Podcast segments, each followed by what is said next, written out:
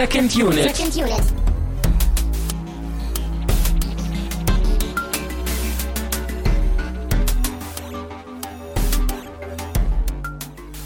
Herzlich willkommen zu einer neuen Ausgabe von Second Unit. Mein Name ist Christian Steiner und ich habe bei mir zwei Gäste. Zum einen Tamino Mut Hallo, wie immer. und zum anderen den Raphael. Hallöchen. Hallo. Du kommst aus dem wunderbaren und weit entfernten Bremen extra für diese Sendung hier angereist, um ein wenig Kompetenz mal in den Norden zu tragen. Das sollte ich jetzt sagen, ja. Äh, naja, ich nutze es als Gastspiel hier mal, genau. Ja, das ist super. Ja, der Raphael, der hat sich bei mir mal eingenistet für ein paar Tage hier aus, aus Bremen. Ja, wir kennen uns schon lange. Wir sind auch zusammen zur Schule gegangen. Ich glaube, seit der fünften Klasse kennen wir uns, ne? Ja, das kommt gut hin, ja. Ach, gab's da Ja. schon Farbfilme oder? Ja, wir kennen uns aus der Hörspiel AG.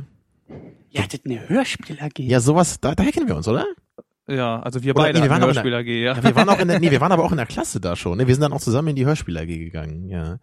Das waren noch Zeiten, so. Unfassbar, was da in Niedersachsen an, an Bildungssystem los war. Ja, hier in Kiel, da weiß man ja gar nicht, was ein Hörspiel ist, ne? Das, Nee. das hatten wir euch damals voraus. Ja.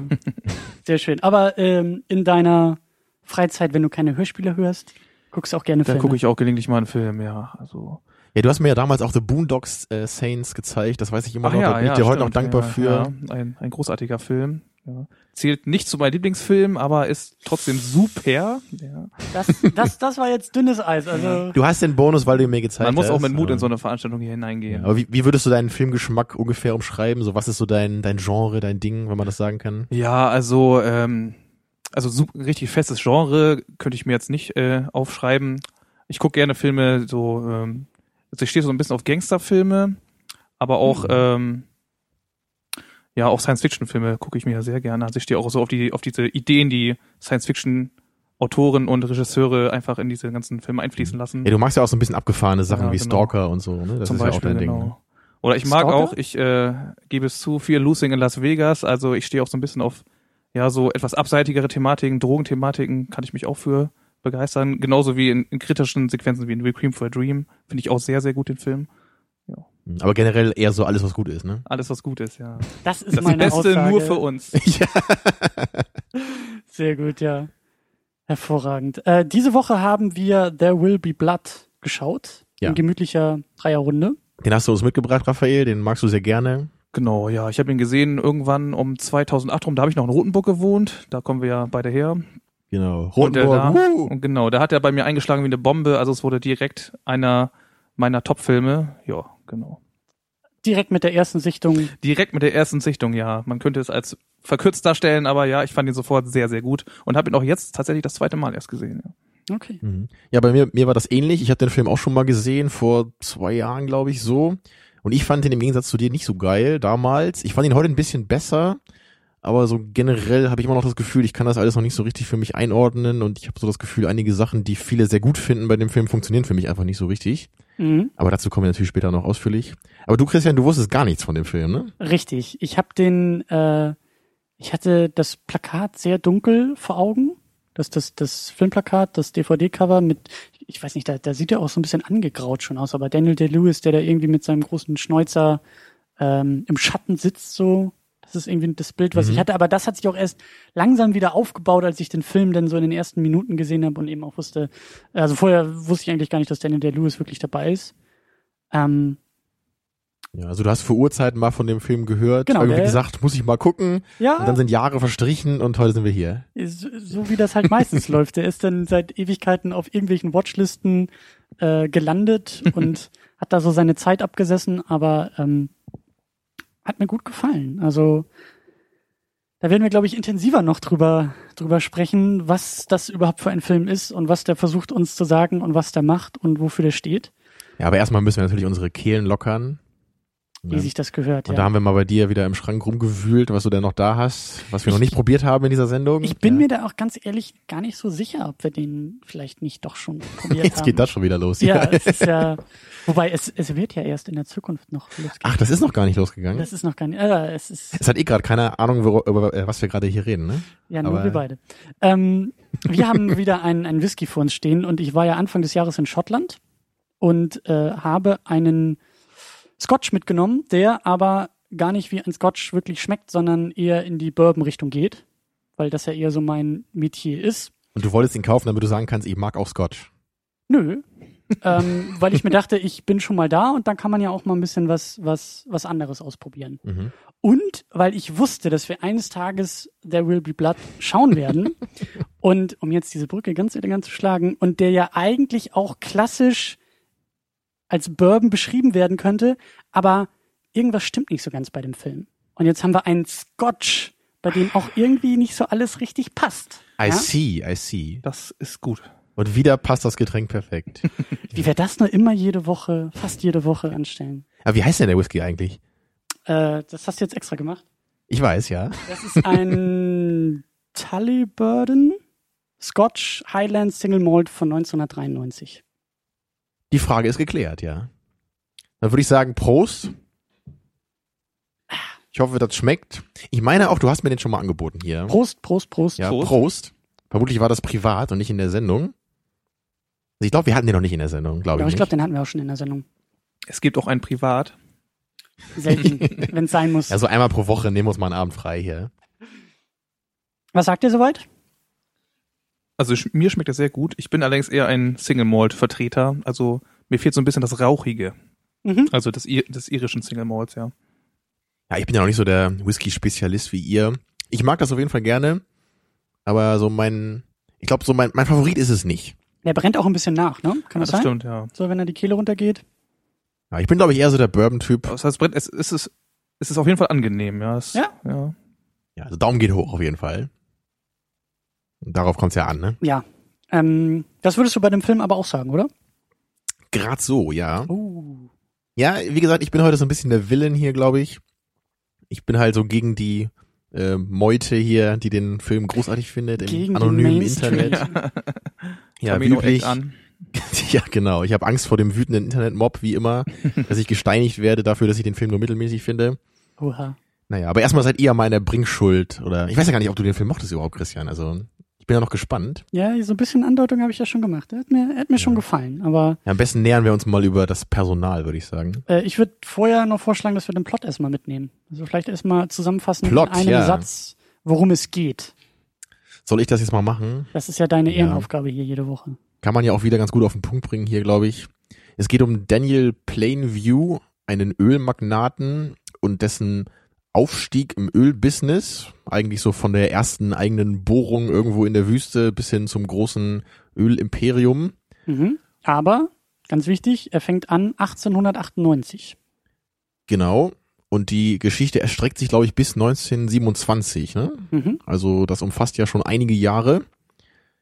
Ja, und am Ende, ich, ich weiß ja nicht so richtig, ob ich sagen kann, es geht hier so um den Aufstieg und um den Fall von ihm, weil da sind wir eigentlich schon wieder mitten im Stre äh, Streitterritorium, würde ich sagen. Mhm. Aber so ein bisschen kann man es wahrscheinlich schon sagen. Also Aber er, es, es entwickelt sich, ne, seine Firma wird größer, er kriegt mehr Ölquellen, aber im Laufe der Zeit stellen sich ihm immer mehr private und geschäftliche Probleme in den Weg, könnte man wohl sagen.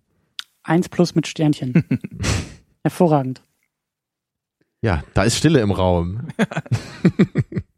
Ja, wie in einem Film auch. Der fängt ja auch an Mhm. mit Stille. Aber das sind wir noch nicht. Das sind wir noch nicht. Wir sind erstmal noch bei Paul Thomas Edison. Anderson. Nicht Edison hat die. Glühbirne erfunden, Ja, ich bin gerade ein bisschen durcheinander. ähm, der hat sowohl Regie geführt als auch das Drehbuch von einer Buchvorlage umgesetzt für Mhm. den Film. Und der gute Herr Anderson ist nicht unbedingt, also ich kenne so gut wie gar nichts von ihm und kann ihn auch nicht wirklich einordnen. Also habe keinen, habe nicht sofort irgendwelche Assoziationen, wenn ich den Namen höre. Ist noch eher ein unbeschriebenes Blatt für mich. Ja, Raphael, vielleicht kannst du ja mal ein bisschen was zu Paul Thomas Anderson sagen. Ich glaube, du hast die meisten Filme gesehen von ihm, von uns hier. Ja, es sind äh, derer drei, glaube ich. ähm, ja, also er gilt ja gemeinhin eher als ja einer der ja, es, es wird gesagt postmodernen Auto, ähm, Regisseuren und ähm, ja, seine Filme sind schon anders als ähm, der Hollywood Mainstream sich abbildet. Ja. Und ähm, ja, man kann jetzt nicht unbedingt sagen, dass There Will Blood so äh, das, was er sonst äh, filmisch umsetzt, das ist ja stimmt nicht so ganz damit überein. Also, aber Auf jeden Fall hat er ja eine große Fangemeinde. Ne? Es gibt ja viele Leute, glaube ich, die auch ihn so als den besten zeitgenössischen Regisseur beschreiben. Also habe ich schon öfter mal gelesen. Hm. genau diese Stimme gibt es durchaus, ja. Ja, aber was meinst du, wo- wo- woher kommt das? Also ich, ich habe bei seinen Filmen immer das Gefühl, die sind auf jeden Fall sehr gut gemacht, also sehr gut gefilmt, also mit sehr viel Idee dahinter, wie die Einstellungen sind. Also ich habe, glaube ich, ich weiß gar nicht, ich glaube, ich, glaub, ich habe drei Filme gesehen von ihm. Also es sind einmal halt There Will Be Blood, äh, Boogie Nights, den ich am besten fand von ihm, und dann auch noch Magnolia, den ich äh, sehr ermüdend fand. Aber ich habe auf jeden Fall bei all den Filmen in, in Erinnerung, dass er wirklich immer so so optisch da einfach sehr viel gemacht wurde. Also auch wenn da jetzt nicht irgendwie unglaublich viel passiert ist so in der Szene, es war halt immer sehr ähm, handwerklich gut gefilmt. Und würdest du das auch als Handschrift irgendwie bezeichnen? Kann man das so sagen?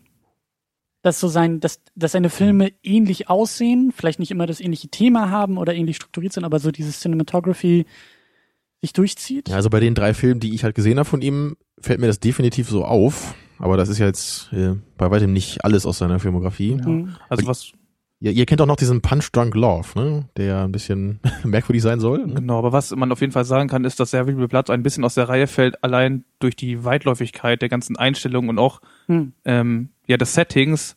Denn ähm, Boogie Nights zum Beispiel spielt ja eigentlich in den, wenn ich das kurz erwähnen darf, in diesen Porno-Studios, in, Ja. die ja die Rahmenhandlung abbilden. Also und auch das ist, ähm, das muss man sagen, Paul Thomas Anderson hat in seinen Filmen eigentlich ähm, ja, der greift immer ganz andere Geschichten auf. Also da kann man wenig Überschneidung erkennen. Mhm. Wobei man vielleicht sagen könnte, bei Magnolia zum Beispiel geht es sehr um eventuell um religiöse Motive. Auch bei seinem neuesten Film, den ich jetzt noch nicht gesehen habe, The Master, geht es äh, um Religion, um Auswirkungen von der Religion. Und auch Mhm. diese Frage werden wir vielleicht später noch bei Seville Blood besprechen. Ja. Ja, das scheint so ein wiederkehrendes äh, Motiv zu sein, auf jeden Fall, diese Religionsthematik. Die findet sich da immer wieder, zwar in anderem Gewand. Also bei The Master geht's ja, glaube ich, um Scientology. Ne? Oder? Ja, aber nein. Das Ja, war aber irgendwie, also da hat man wohl im Vorfeld sehr stark betont, dass es eigentlich ja nicht und aber die Parallelen sollen wohl sehr Oh. stark sein. Ach, das ist also so eine Religion, die dann nicht so heißt. Auf jeden Fall Genau. die, die aber so ähnlich Thematik äh, ja. einer Sekte und die Macht eines Sekten-Masterminds filmisch umgesetzt. Mhm. Wobei ich eben, ich habe ja wie gesagt nicht viel Ahnung, aber ähm, ich mag, also The Master habe ich auch nicht gesehen, aber ich glaube, dass da irgendwie auch so diese diese Vater-Sohn-Beziehung halt nicht, glaube ich, biologisch, aber eher so dieses ähm, metaphorische vielleicht so ein bisschen eher, weil weil ähm, Joaquin Phoenix da ja, glaube ich, irgendwie so so, so eine Art Jünger spielt Mhm. glaube ich, der da irgendwie so reingerät. Und ähm, hier haben wir ja auch irgendwie diese, diese Vater-Sohn-Thematik sehr stark im, im Vorfeld bei There Will Be Blood. Also ich weiß eben nicht, das wäre jetzt nur eine Mhm. Vermutung aus dem Blauen heraus, dass das vielleicht auch so ein wiederkehrendes Thema sein Ja, bei. Magnolia war das auch vorhanden, obwohl ich es da jetzt nicht zentral fand. Ja, wer weiß. Zentral ist es hier auch nicht unbedingt. Ja, vielleicht es ist gibt's doch immer noch, noch ein paar mehr wiederkehrende Themen bei Paul Thomas Anderson. Sollten aber- wir vielleicht mal im Auge behalten, den jungen Mann. Mal öfter. Ja. Also ich bin ja bis jetzt nicht so der große Fan von ihm, weil ich halt wirklich nur Boogie Nights wirklich aktiv gut fand. Aktiv. Ja, aber- die anderen eher so passiv, Passiv gut, oder gut. wie? Ich wollte es nicht ganz so hart formulieren, ja. ja ich würde nicht sagen, das ist irgendwie Schund, was er sonst gemacht hat, so was ich kenne. Aber es hat mich halt nie so richtig vom Hocker gehauen. Ne? Okay. Aber auf jeden Fall ist er halt relevant und deswegen interessiert er mich Mhm. ja auch. Und Mhm. ich war auf jeden Fall auch äh, bereit, also gerne bereit, mir den Film auch nochmal anzuschauen. Also ich hoffe doch, es gibt bei dir eine große Dis Diskrepanz zwischen Schund und nicht vom Hocker gehauen. Ja, du weißt ja vielleicht, ich bin ja so ein bisschen der Filmvernichter. Naja. Also es gibt eine, aber die ist nicht groß. ja. bei mir gibt's eigentlich nur Seven und die anderen Filme. Ja. Seven und die anderen Filme. Ja. Um dich mal wieder zu zitieren, es ist halt leider nicht Seven. Ja, also meine Autobiografie könnte, äh, könnte man so nennen. Ich dachte, Das der war ist auch, okay. But, Ja. but es war Tamino und die anderen Menschen. genau. ich dachte, der ist auch irgendwie Pumping Iron oder so. Absolut. Aber wir müssen uns den Trash Talk noch ein bisschen aufsparen, glaube ich. Ja. Wir sind noch gar nicht beim Thema. Ja, ähm, wir sind aber bei Daniel Day-Lewis, der den die Hauptperson spielt, den schon erwähnten Daniel Plainview, für den Film auch mit mit einem Oscar ausgezeichnet. Ich glaube, Mhm. der hat insgesamt jetzt drei im Schrank stehen. Genau. Zuletzt als bester Hauptdarsteller bei Lincoln. Er ist ja auch irgendwie dafür bekannt, so wie sagt man, Method Actor, Character Actor zu sein, der dann irgendwie auch in seinen Rollen bleibt während der Dreharbeiten. Und ähm, ich glaube, Mhm. bei Lincoln war das irgendwie auch Mhm. äh, ging das irgendwie durch die Presse, dass er auch sämtliche Technologie aus seinem Leben verbannt hat für die Zeit und gar nicht irgendwie per Handy oder so erreichbar war, um halt eben diese Illusion für sich selber auch aufzu, aufrechtzuerhalten. Und er ist selbst mit dem Zylinder duschen gegangen, nehme ich an. Ja. ich weiß nicht, ob er überhaupt duschen gegangen ist in der Zeit. Ne? Das ist ja, also Gibt's auch eine Anekdote äh, von ihm zu dem Film Der letzte Mohikaner von Michael Mann, wo er ähm, für seine Rolle als ähm, ja als Trapper da äh, drei oder vier Monate tatsächlich unter Trappern gelebt hat, auch um deren deren Handling mit der Natur einfach sich anzueignen. Ne? Das ist ja schon wirklich respektabel. Also dann hat er den Oscar auch verdient. Oder seine vielen Oscars. Also ich finde hier auf jeden Fall. Hm. Der hat Mhm. mich sofort in den Bann gezogen. Zuerst war es nur der Schnäuzer, aber der Rest des Mannes, Ja, also mit dem Schnäuzer kann man echt die Auffahrt fegen, würde ich sagen. Das ist schon ein beeindruckendes Ding, ja. nee, aber im Ernst, also das, also wirklich absolut großartig. Ähm, am Anfang, also ich kenne ihn eigentlich bewusst nur durch Lincoln. Den habe ich auch Anfang des Jahres geguckt und da hat er mir auch sehr gut gefallen. Und das ist immer ein bisschen schwierig, so wenn das Make-up auch so wichtig ist, dann in solchen Rollen, denn die, so diese, diese Leistung dahinter zu erkennen, auch die beim Schauspiel dabei ist und hier ja eigentlich auch. Also das Make-up ist ja auch großartig bei ihm ähm, Mhm. und auch, auch bei allen anderen Leuten. Aber also das hat mir schon echt sehr gut gefallen, weil ich hatte zuerst die Befürchtung, oh Gott, jetzt habe ich das Gefühl, dass der amerikanische Präsident Abraham Lincoln da versucht, irgendwie Öl zu bohren, aber das, das ist sofort verflogen, weil ich fand es auch total großartig, wie, also seine, seine Stimme auch. Allein, der Film fängt ja an mit, mit unglaublicher Ruhe und es wird ja erstmal gar nichts gesagt, aber sobald er den Mund aufmacht, hat das auch so, hat mich das so sehr in den Bann gezogen, weil diese Art und Weise, wie er redet, das ist so, so ruhig, aber unglaublich bestimmt dabei. Er hat auf jeden Fall eine Menge Charisma, also gerade auch in der Rolle. Ich weiß auch gar nicht, also ich glaube, ich kenne ihn auch nur noch aus einer anderen Rolle, und zwar bei Gangs of New York. Da hat er, glaube ich, auch neben Leonardo DiCaprio, glaube ich, die Hauptrolle gespielt, ne? Genau. Das ist dieser, dieser Butcher da, das habe ich aber auch gar nicht mehr so in Erinnerung, weil das auch Jahre her ist, dass ich den Film gesehen habe. Deswegen war es für mich halt heute auch, also, also bei There Will Be Blood damals, als ich ihn zum ersten Mal gesehen habe, auch eher so die, so die erste richtige aktive Zukenntnisnahme von Daniel Day-Lewis. Mhm. Und ähm, bei allen Problemen, die ich mit dem Film habe, also er ist auf jeden Fall keins davon. Also um auch die Sprechweise anzu, äh, ja, anzusprechen und auch die Dialoge überhaupt. Also die Dialoge sind sehr, ich finde, sie sind sehr, sehr simpel und präzise. Also die ganze Zeit in den Gesprächen geht es sehr schnell auf den Punkt. Vielleicht ist das, spiegelt das auch die Sprechweise des 19. Jahrhunderts wieder. Also es ist sehr, sehr direkt, nicht verschnörkelt oder wenig verschnörkelt. Also es Mhm. ist, ja, es ist. Das, das sagt er gut. ja auch über sich selbst. Er hält ja irgendwie so eine Rede auch vor, vor, vor so einer Stadt Genau. und oder oder vor, vor der Gemeinde oder oder von der Versammlung und da sagt er ja selber auch über sich, er ist ein einfacher Mensch aus dem Ölbusiness und deswegen wird er jetzt einfach zu den Leuten sprechen. Genau, da genau. hast, hast du schon recht, das spiegelt sich auch dann im Inhalt wieder. Ähm, aber ich fand das, das so so kleine Momente. Ähm, ich weiß gar nicht mehr genau. Ich weiß gar nicht mehr genau, wo das war. Da wird, da wird er glaube ich halb zusammengeschlagen und und wird glaube ich irgendwas gefragt oder so oder oder diese diese diese Szene glaube ich wo er da in der Kirche ist oder so und in so einem Moment wo er eigentlich total aufgewühlt sein müsste antwortet er ganz ruhig und ganz bodenständig auch in seinem Ton wirklich Mhm. auf die Information verdichtet und nicht irgendwie emotional aufgeladen so ganz ganz merkwürdig irgendwie Er hat auf jeden Fall auch einfach eine Menge Power schon allein in, in den Blicken. Ja, also auch genau. wenn er nichts sagt, Ja. ja, er hat halt eine Menge Kraft in den Blicken, also auch was ich bei Al Pacino halt auch so schätze und Ja. äh, das kann halt, können halt auch echt nicht viele Schauspieler, also die halt wirklich ohne was zu sagen halt eine Menge schon rüberbringen können. ebenso auch die, ähm, er bleibt die ganze Zeit über sehr ruhig, aber es gibt diese Eruption von, von Aggression oder von vielleicht ja gewisser Weise von Gewalt und das stellt er super dar. Also diese Explosion innerhalb ja, seiner Figur Mhm. Ja. und auch- kann das auch sehr gut nach außen tragen. Ne? Dann haben wir noch Paul Dano, Dano, Dano als Paul Sunday beziehungsweise Eli Sunday. Mhm. Eine Doppelrolle, die er spielt, die mir am Anfang gar nicht aufgefallen ist. Das musstet ihr mir auch irgendwie klar machen. Ja, sein, sein, also der Bruder ne, von, von Eli, also der Paul und Eli, die beiden Zwillingsbrüder, die er da spielt. Und der eine davon, der taucht ja auch nur relativ kurz auf am Anfang des Films. Mhm. Ich habe mich da beim ersten Mal auch gefragt, ob er das vielleicht auch selber war.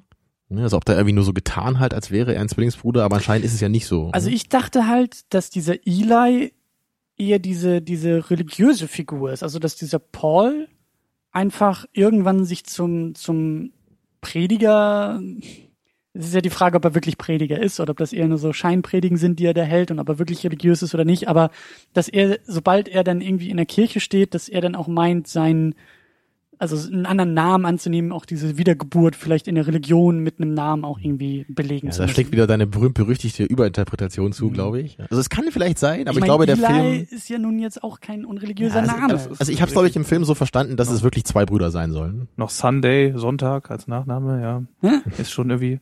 Was natürlich ähm, fällt mir gerade noch auf in den Verhandlungsgesprächen, die Paul Sunday führt, ganz zu Anfang des Films, wird auch die Re- Religiosität, also der Glaube an Gott aufgegriffen. Eben, er fragt er irgendwie fragt direkt nach ja, Gott. genau, glauben Sie an Gott oder was denken Sie über Gott? Ja. Ja. Ja, ich habe das alles ein bisschen anders verstanden. Ich weiß nicht, ob das jetzt schon zu tief ins Detail geht, aber Ähm, vielleicht sollten wir erst noch ein paar ja, erstmal die Facts abhaken. hier Genau. abhaken. Wir haben nämlich noch Dylan Fraser als HW, zumindest in der, in der jungen Fassung, die wir eine Zeit lang sehen. Er ist ja der Sohn, Ziehsohn, Adoptivsohn ähm, von Daniel, mhm. der ja irgendwie, also der Vater kommt ja irgendwie in so einer Ölplantage ums Leben und dann nimmt Daniel sich eben diesem kleinen Baby an und wir nehmen ja auch ein paar Zeitsprünge mit und sind dann lange Zeit mit ihm, wie alt ist er da? Acht, neun Jahre, Mhm. ähm, ja, und der Schauspieler macht das eigentlich auch ganz gut. Also bei so Kinderdarstellern ist das ja immer ein bisschen heikel. Das kann ja schnell mal so einen Tja. Film auch kaputt machen. Ja, wir haben alle die Star Wars Prequels gesehen. ja, also, ja, das ist immer so die äh, einprägsamste, glaube ich, äh, missgecastete Kinderrolle für mich. Ja, aber hier war es schon ganz okay. Er ist ja auch zu einem großen Teil des Films dann auch äh, taubstumm und deswegen ähm, Da kann er nicht viel falsch machen. nein, so viel wollte ich nicht sagen, was aber seiner Abneigung gegen Kinderdarsteller etwas zugute kommt. äh, ja, also er, er musste halt eher hier viel mit Blicken arbeiten, lass es mich so formulieren. Mhm. Ne, Also ich fand ihn auch nicht schlecht hier, es war okay. Also Mhm. das gelingt ihm durchaus gut, ja, das kann man sagen. So. Gerade die Szene, in der er auch einmal dann impulsiv und wütend handeln muss, die fand ich irgendwie schon sehr eindrücklich. So Mhm. die Szene, wo er wieder vereint wird, dann später mit seinem Vater. Ja, also es wirkte halt auch noch relativ authentisch. Genau. So. Mhm. Also ich habe halt immer noch im Kopf so die, die Blechtrommel, den habe ich mal gesehen und da war, glaube ich, auch der, Ach du liebe Zeit. der anstrengendste Kinderdarsteller aller Zeiten dabei. Also viele loben da ja auch das, das Schauspiel, aber ich fand den Film einfach nur furchtbar, deswegen. Naja, ist halt wieder eine persönliche Frage. Und da höre ich schon den Internet-Mob herbei, herbei schwingen. Genau, der Günter Fackeln Grass und Fanclub Forken. kommt vorbei. Ja, genau. Mit brennenden Fackeln. Gut. Aber um den Internet-Mob noch ein wenig weiter aufzuputschen, können wir ja auch über There Will Be Blood sprechen. Und äh, da finde ich, sollten wir natürlich beim Anfang anfangen. Denn es geht halt unglaublich Sehr avantgarde, ruhig. Christian. Dankeschön. Es geht halt unglaublich ruhig los. Also was sind das? Die ersten gefühlt zehn Minuten, in denen einfach kein Wort gesagt wird. Ja, wir Mhm. sehen, wir sehen Daniel in seiner ersten Ölbohrstätte, wie er alleine da unten mit, mit Dynamit und, und Hacke hantiert und sich da selber so ein bisschen verletzt. Da Also sagt er dann- sogar ein Wort, ja. Er, er kommentiert seinen Handeln, er sagt no. Oh, Oh, das ist mir wohl ein ja stimmt, ne, als er von der Leiter gefallen ist Genau. und dann da unten mit gebrochenem Bein oder so liegt, ne, und dann Okay. muss er sich ja da selber wieder, wieder rausziehen aus dieser Hülle. Also auf jeden Fall ein ganz äh, markanter und ungewöhnlicher Anfang für diesen Film. Und das, das Ganze hat mich sogar schon so ein bisschen an 2001 erinnert. Ich weiß noch, als ich zum ersten Mal den Film Mhm. gesehen hatte, da kam ja auch gleich so diese, ja, die, diese Soundscape-hafte Musik dann durch, so diese, diese langgezogenen Klänge.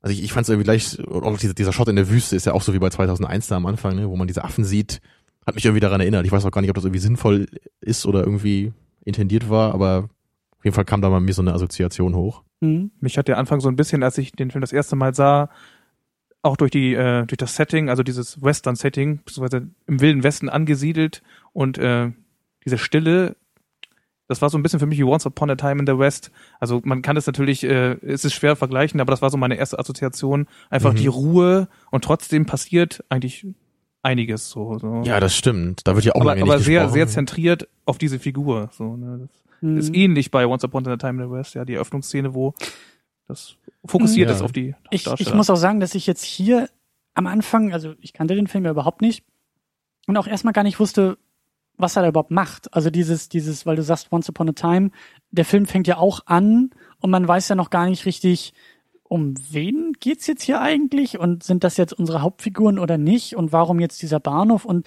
es wird ja nichts eingeordnet, es wird nur gezeigt, Figuren gezeigt, Ort gezeigt und du weißt als Zuschauer Genau. nicht, Mhm, du überlegst noch erstmal. Und hier ging es mir ähnlich, dass ich mir dachte, okay, gut, Danny Day-Lewis, das wird jetzt wohl wahrscheinlich die Hauptfigur sein.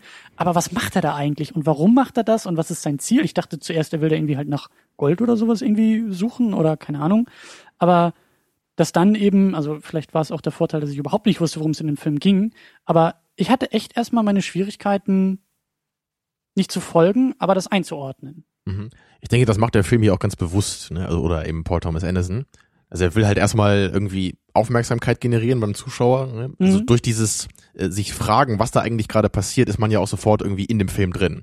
Man, man will ja einfach wissen, was, was soll das gerade? Muss ich darauf achten, ja?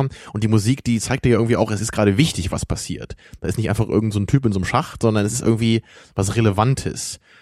Und ich, ich habe halt irgendwie auch das Gefühl, dass man das vielleicht schon so interpretieren könnte, als, als würde in diesem Moment irgendwie auch so dieser Charakter Daniel Plainview auch erst so richtig geboren. Also weil die, diese Mhm. Musik, die assoziiert für mich, also, also damit assoziiere ich irgendwie auch was Böses oder was Bedrohliches. Wenn du auch die Parallele zu 2001 ziehst, wo die Menschheit geboren wird, in dem Moment, wo die Affen zu den Werkzeugen greifen, könntest du natürlich vielleicht auch so weit gehen und sagen, jetzt wird eben der Daniel erst geboren Genau. als Öl. Ja, bei 2001 ist ja diese Ankunft des Monolithen ja auch ein ganz zentraler und wichtiger Moment. Und ich habe das irgendwie hier auch so verstanden, indem er halt dann sich verletzt aus diesem Schacht irgendwie befreien muss, dass er irgendwie dadurch ja, vielleicht nicht neu geboren wird, aber dass es halt irgendein so einen Impact halt hat auf ihn und irgendwie auch auf seinen Charakter. Mhm. Und das, das, oder dass halt irgendwie dieser Charakter als Symbol damit geboren wird. Also so, so würde ich das irgendwie verstehen. Du guckst ein bisschen skeptisch, Raphael, oder? Ja, ähm, ich lasse das gerade noch mal, ich lasse mir das gerade mal durch den Kopf gehen, ja. Aber es ist, äh, ja, gerade macht es schon Sinn für mich, ja. Also, Dieses- hm? Nee, nee. ich finde, ähm, ich weiß nicht, wie gewagt das ist, aber wenn man diesen Vergleich eben zieht oder ziehen will, dann hast du ja auch schon gesagt, kann man das, glaube ich, auch sehr gut über die Musik machen. Weil die Musik hier irgendwie, du sagst, so ein bisschen was Bedrohliches, Düsteres oder, oder Spannung irgendwie mit reinbringt. Aber mir ist gleich am Anfang aufgefallen, die passt irgendwie nicht so ganz. Also ich fand das, ich fand das sehr abgefahren und das hat mich auch sofort in den Film reingezogen und eher dieses Bedürfnis geweckt, verstehen zu wollen, was da los ist. Weil auch in späteren Szenen die Musik Stimmung erzeugt, auch bei mir erzeugt hat. Und ich dann erst nach einer kurzen Zeit, nach ein bisschen Reflektieren gemerkt habe, passt die Stimmung eigentlich gerade zu den Bildern, die ich da sehe? Weil dann war das manchmal eher ein Moment des Triumphes, aber die Musik war eher düster, bedrohlich auf irgendwelche Andeutungen hingerichtet, wo ich mir dachte, das passt doch jetzt hier gerade gar nicht. Ja, das finde ich auch sehr interessant, dass du das so beschreibst, weil ich glaube echt, dass die Musik öfter mal so fast ein Vorgriff ist. Also dass im Grunde das, was gerade passiert, für uns als Zuschauer dann eher wie ein Triumph aussieht. Mhm. Zum Beispiel ja die Szene, wo er dann in dieser Stadt ankommt und dann irgendwie den Leuten da seinen Plan mitgeteilt hat und dann kommen ja irgendwie die Eisenbahn da reingefahren, die Arbeiter kommen an, er hält seine Rede und man denkt jetzt okay, jetzt jetzt äh, bricht der Wohlstand los in dieser Stadt, ne? Und man würde denken so, die Musik ist fröhlich oder so oder irgendwie ja groß und pompös, aber es ist halt auch wieder dieses dunkle, als würde halt die Musik uns schon zeigen, was da eigentlich auf diese Leute zukommt, ne? obwohl sie es selber und die Bilder, die wir sehen als Zuschauer, das eigentlich gar nicht so darstellen. Das empfinde ich auch so. Also die Musik gibt sich sehr vorausschauend. Ja. Ich empfinde die Musik auch, ich finde sie sehr großartig. Sie ist ja auch sehr disharmonisch. Also die ganzen Instrumente, die gespielt werden, das, das klingt immer so, als wäre es fast verspielt oder oft klingt es so. Es sind sehr helle Töne häufig, so die auch so ein bisschen, die wehtun. Ja. Also die wehtun können. D Das Ja. triffst du genau auf den Punkt, glaube ich, weil am Anfang, als er auch aus diesem Schacht rauskriecht, oder nee, nee, ein bisschen später, als er dann, als er dann mit so ein paar Leuten ein paar Jahre später wieder bei diesem Schacht dann ist und da anfängt äh, zu bohren, da ist ja auch dieser Junge dabei, dieses, dieser, dieser kleine, der später sein Sohn wird dann. Mhm. Und der schreit ja dann einmal auch. Und ich weiß halt gar nicht, ob man das wirklich hört, dass er, der Junge schreit, weil die Musik fast genauso klingt. Genau dieselbe Frequenz Mhm. trifft wie dieses Genau, es Kinderschreien, klingt ja. fast wie dieses Kinderschreien, als halt der, der Vater dieses Kindes dann auch äh, stirbt in diesem Schacht. Mhm. Und das fand ich auch total cool, weil ich halt selber aktiv hingehört habe, okay, ist da gerade dieses Kinderschreien mit da drin oder klingt die Musik einfach so? Mhm. Ja, auch dieses, was du eben sagtest, Christian, dieses Nicht-Passen in die Szene der, der Musik, das, was so auch Ablehnung erzeugt und wie verstörende Elemente enthält, ja. Also ich finde das sehr gelungen und das ist auf jeden Fall auch gewagt, ja. Mhm. Mich hat er auch ein bisschen an The Dark Knight erinnert, durch diese langgezogenen Töne. Mhm. Durch dieses Halten eines Tones und wie ihr auch gesagt habt, was dann irgendwie unangenehm wird und halt irgendwas auslöst, was dann nicht so ganz hin soll. Wie du sagst, das ist halt nicht harmonisch, das ist nicht irgendwie wohlklingend. Das macht nicht immer Spaß. Aber dadurch ist es halt eben auch so mesmerisierend so und man, man bleibt dabei. Ne? Du sagst, es ist irgendwie unangenehm, aber dennoch will man, glaube ich, als Zuschauer trotzdem weiter dabei bleiben und man, man will es weiter erfahren, obwohl es nicht unbedingt eine angenehme Erfahrung ist. Ich glaube, das ist auch einer der Faktoren, wo, wo sich, wo sich die Geister vielleicht auch schon scheiden, wo, wo die ersten dann vielleicht aussteigen und sagen, ich will es eben nicht erfahren. Mich interessiert Mhm. das nicht, mich, mich äh, schließt der Film zu sehr aus, mich lädt er nicht ein. Aber ich fand's, ich fand's auch sehr einladend. Ja, das ist das ist eben die ganze Atmosphäre des Films. Sie, sie lädt einen überhaupt nicht ein. Mhm. Und auch dieser, ja, dieser Aufstieg und möglicherweise Verfall von Daniel Plainviews Charakter, das ist ja auch nicht schön anzusehen. Das ist ja, das macht ja keinen Spaß in dem Sinne. Aber vielleicht kann man ja eben trotzdem als Zuschauer was daraus ziehen, wenn man Mhm. eben dem zuschaut. Ne? Mhm. Aber man muss es halt irgendwie wollen. Die nächste große Szene fand ich dann ähm, am Küchentisch. Also als unser Daniel und sein kleiner Sohn dann zu dieser Farm von, von den, von den Sundays, ja, glaube ich, ne? Familie Sunday, als, als die da Mhm. ankommen, weil der, der Paul ja schon erzählt hat, dass da irgendwie wohl Öl sei. Die kommen da an und wollen eben das Land dann kaufen. Und da, das war auch so der erste Moment, wo ich Daniel der Lewis dann richtig, richtig gesehen habe und wo er für mich richtig sein, sein Können auf buchstäb, buchstäblich auf den Tisch gepackt hat. Weil die sitzen da am Küchentisch und er versucht ja dann den, den Vater so ein bisschen um den Finger zu wickeln. Und das hat mir so gefallen, weil es eben so diese, diese ruhige, bestimmte, klare, fast schon rationale Art war. Aber du hast gemerkt, er ist halt nicht der Strahlemann, da, da, da ist noch irgendwas dahinter. Du merkst, das Business, was er da gerade betreibt, ist sehr, sehr schmutzig. Er versucht, Leute über den Tisch zu ziehen und da irgendwie seine, sein Geschäft irgendwie zu machen.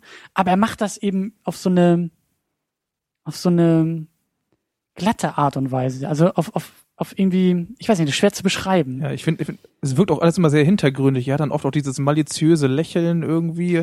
Und auch wenn er die, er zieht dann ja manchmal die Augenbraue so hoch und Mhm. es, es, er kaut ja oft Zahnstocher oder was. Er hat immer so Kaubewegungen. Das wirkt alles sehr abschätzend irgendwie. Ja. Also das ist, das ist super äh, dargestellt, ja. Ja, bei der Szene, da sitzt ja der Eli auch mit am Tisch und der übernimmt ja dann irgendwann so ein bisschen das Wort von seinem Vater, weil der, der Vater will ja sofort auf diesen Deal eingehen, den Mhm. ihn Daniel da vorschlägt. Und Eli, der nimmt ja so ein bisschen die Zügel in die Hand und will dann ein bisschen mehr Geld rausholen. Und da fand ich dann auch sehr cool, ähm, wie halt Daniels Blick immer so zwischen dem Vater und, und Eli halt so hin und her geht, weil er redet ja eigentlich mit dem Vater, aber Eli redet immer dazwischen. Und deswegen wird er immer so abgelenkt und er versucht ja immer sozusagen so, jetzt lass die Älteren mal hier machen. Ne? So. Ja, aber, aber das ist ja sein es halt nicht, Gegenspieler. ne? Er weiß ja, dass der ihm da gerade den Deal mies machen will. Genau, also da fängt ja dann auch dieser, diese, diese Fehde halt an, die die beiden ja über den ganzen Er Film merkt haben. sofort, dass er eigentlich nicht mit dem Vater die Verhandlung führt, sondern Genau. mit dem Sohn. Jede Menge Subtext haben wir da Genau, auch im genau, Raum ja. rumschweben. Ja, Ja. da könnte ich jetzt vielleicht nochmal meine, äh, meine Theorie einbringen, die ich eben schon äh, zurückgehalten habe. Schieß los. Also be beziehen äh, bezüglich Paul und Eli. Also so wie ich das halt verstehe, ja, sag gerne, was ihr dazu denkt, ähm, ist es halt so, dass Paul aus dieser Familie irgendwie ausgestiegen ist. Oder er ist ja auch überhaupt kein Thema mehr später. Er ist ja anscheinend nicht mehr da, er lebt woanders. Und er hat halt irgendwie diesen Daniel beauftragt, da halt hinzugehen und da nach Öl zu suchen. Dafür hat er ja Geld bekommen und danach ist er ja raus aus dem Film auch. Und Ja. er fragt ja Daniel, ob dieser religiös sei. Und darauf sagt ja Daniel so, nach einem kurzen Zögern so, er, er möge so alle Religionen. Was natürlich offensichtlich irgendwie bedeutet, dass er halt keine Religion hat und dass ihm das egal ist. Und dass er Geschäftsmann Mhm. ist und die Religion, die gerade ins Geschäft passt, die wird dann irgendwie auch äh, toleriert Genau. von ihm. Und ich glaube halt, dass, dass Paul genau das eben auch wollte, weil, weil man, wir sehen ja auch diese Sunday-Familie, dieser Vater, der, der schlägt ja seine Kinder.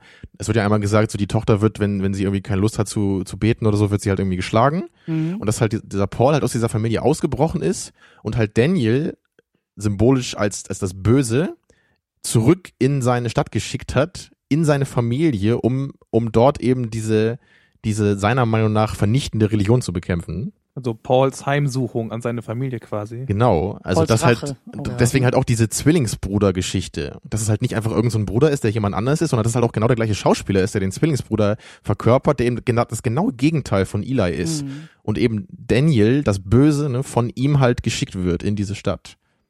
Schöne Idee. Ja, also so habe ich das verstanden. Weil ich halt sonst, ich, ich habe mich halt beim ersten Mal immer gefragt, wa warum ist das ein Zwillingsbruder, ja, und warum spielt das der gleiche Typ? Das, das, das fand ich halt so verwirrend und für mich macht das halt irgendwie nur so Sinn, wenn das halt dadurch schon so eine, so eine Message halt irgendwie hat. Diese Verwirrung hat ja, hattest du auch nicht du, die war ja auch im Film sehr gut zu erkennen, als Daniel und HW Genau, Eli dann ja. wirklich das erste Mal sehen, wie sie, die gaffen ihn ja nahezu an, weil sie gar nicht fassen können, dass er exakt genauso aussieht. So, also die sind völlig überrascht davon, ja. Die sind so überrascht, so überrascht wie wir. Ach, Mhm. ah, okay, weil er hat sich, er hat sich dann ja bei den beiden vorgestellt. Aber ich habe die Szene halt so gedeutet, dass Jetzt kommt's. ja, nein, ich dachte halt, okay, also für mich war Paul, also war, war das ja derselbe.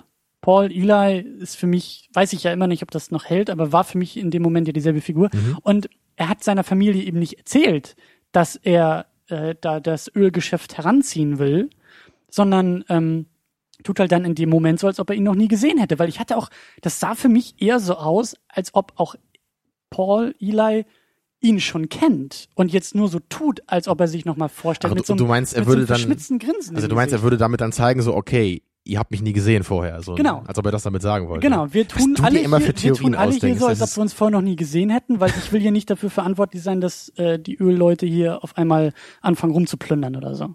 Naja, wer weiß, ne? Aber also für mich hat sich das nicht so erschlossen, aber es ist nicht völlig unsinnig, was du sagst. Also Und da könnte man das Spiel von Paul Dano ja auch nochmal ansprechen. Also er wirkt ja die ganze Zeit, er hat auch immer dieses, ne, es wirkt so ein bisschen auch naiv, dieses Grinsen, Ja, aber äh, das vielleicht daraus resultiert, dass er meint, das Richtige zu tun. Also er, er glaubt zu wissen, er tut das Richtige. Ja, also das ist finde ich von Paul Dano gut dargestellt, was auch so, also bei mir auch äh, Ärger erzeugt hat, äh, seine ganzen religiösen Wahn Ja. Ideen und diese ganze Litanei, die er da betreibt.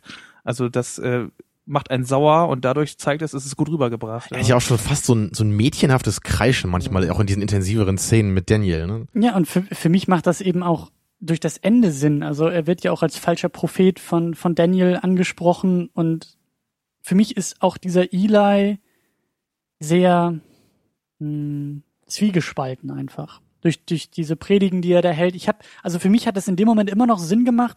Ich dachte, der Typ spielt einfach die ganze Zeit ein falsches Spiel.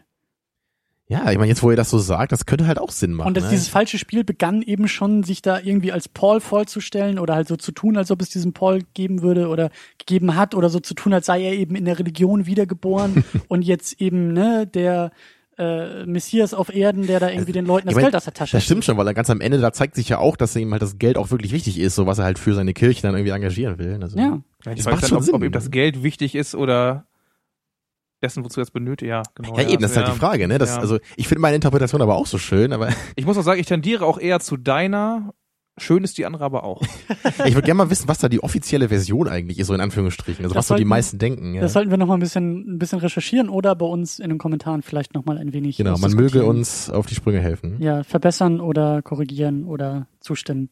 Ähm, dann fand ich eben, weil wir sind ja noch dabei, ein paar Szenen zu erwähnen, ähm, dieses Duell zwischen den beiden, zwischen Daniel und Eli, wo die beiden oder wo eher Daniel auf Eli ein bisschen rumkloppt.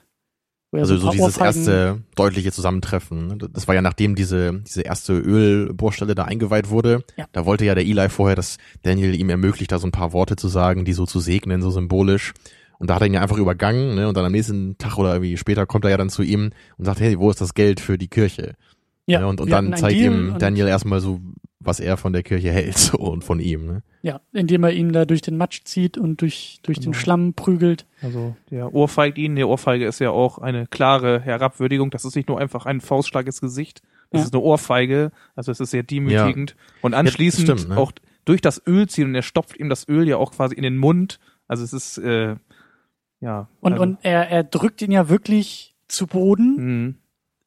So, dass, dass, dass, dass Eli sich gar nicht mehr wehren kann und zeigt damit, wie du sagst, Erniedrigung, Macht, Genau. Dominanz, so, du hast ja gar nichts zu sagen Ja, und mir als, schon mal als solle ihn wirklich das, das Öl, was Daniel ja fördert, ihn eben ersticken. Also, also als sollte Genau. eben diese, dieses Öl die Religion irgendwie auch ersticken. Genau. Und das war für mich eben auch dieser Moment, den, den du, Raphael, schon beschrieben hattest. Da brodelt es auf einmal raus aus Daniel der Lewis. Und Da hat er einen Moment, um mal Genau. wirklich groß zu spielen und nicht in den kleinen Momenten. So. Das aber diese, diese kurze Zeit, das sind ja wenige Millisekunden, die diesen Ausbruch auf einmal, wie er hervorgerufen wird, das ist, ja, das ist faszinierend, also wirklich sehr eindrücklich.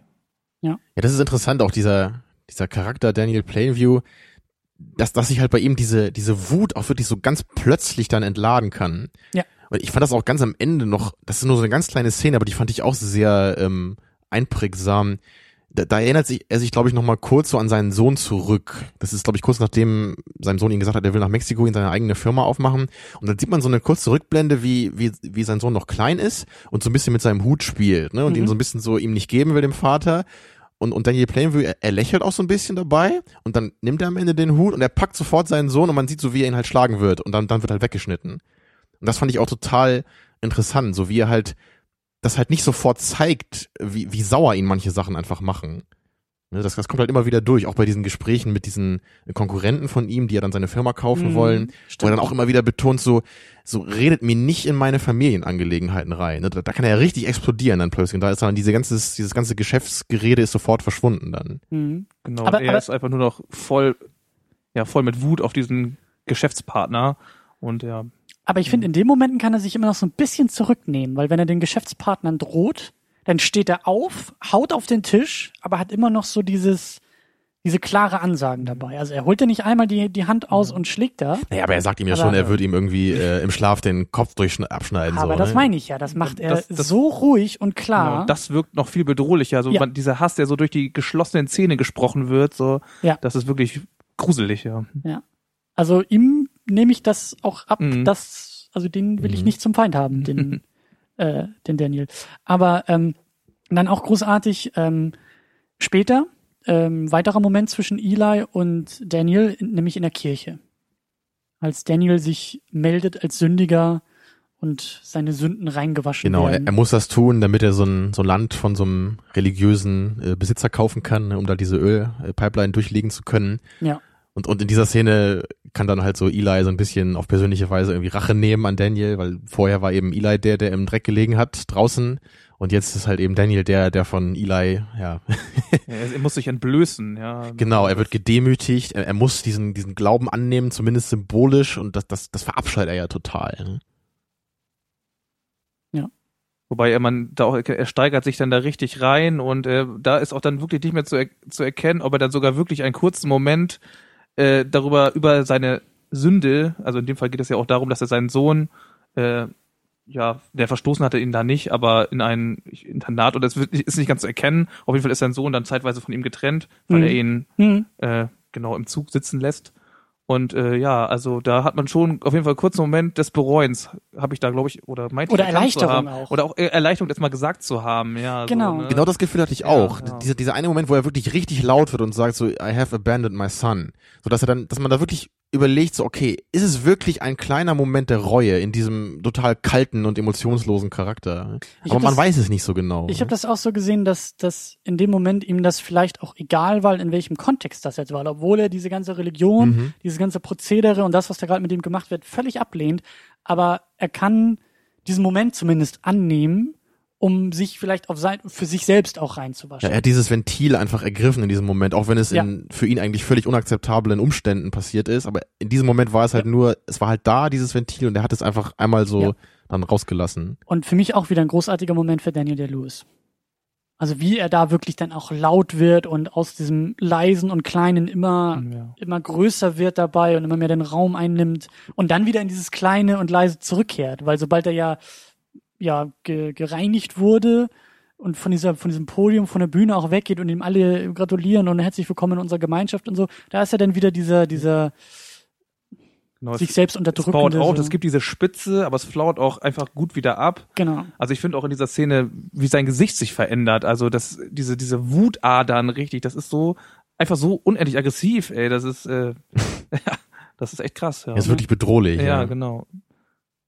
Ja, und ich, ich habe ja am Anfang gesagt, dass ich den Film ja nicht so toll finde. Und bis jetzt kam ich ja wahrscheinlich relativ positiv rüber, was auch äh, stimmt, weil ich nämlich die erste Hälfte eigentlich wirklich gut finde bei dem Film. und wir sind ja auch bisher nur bei den Schauspielern gewesen, die eigentlich alle ziemlich gut Ja, haben. und bei ein paar Szenen so, ne, aber also für mich fängt das halt so ab der Mitte des Films so, ich glaube so ungefähr ab dem Moment, wo dann sein sein Bruder Henry auf den auf den Plan tritt.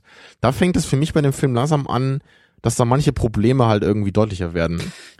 Wo siehst du diese Probleme denn eher? Also da gibt's einige Sachen. Also, Also, ich finde eher am Plot oder Ich habe irgendwie, also generell würde ich bei dem Film kritisieren, dass ich das Gefühl habe, dass vieles, was aufgebaut wird am Anfang und zwar wirklich großartig aufgebaut wird, sich irgendwie so ein bisschen verläuft am Ende.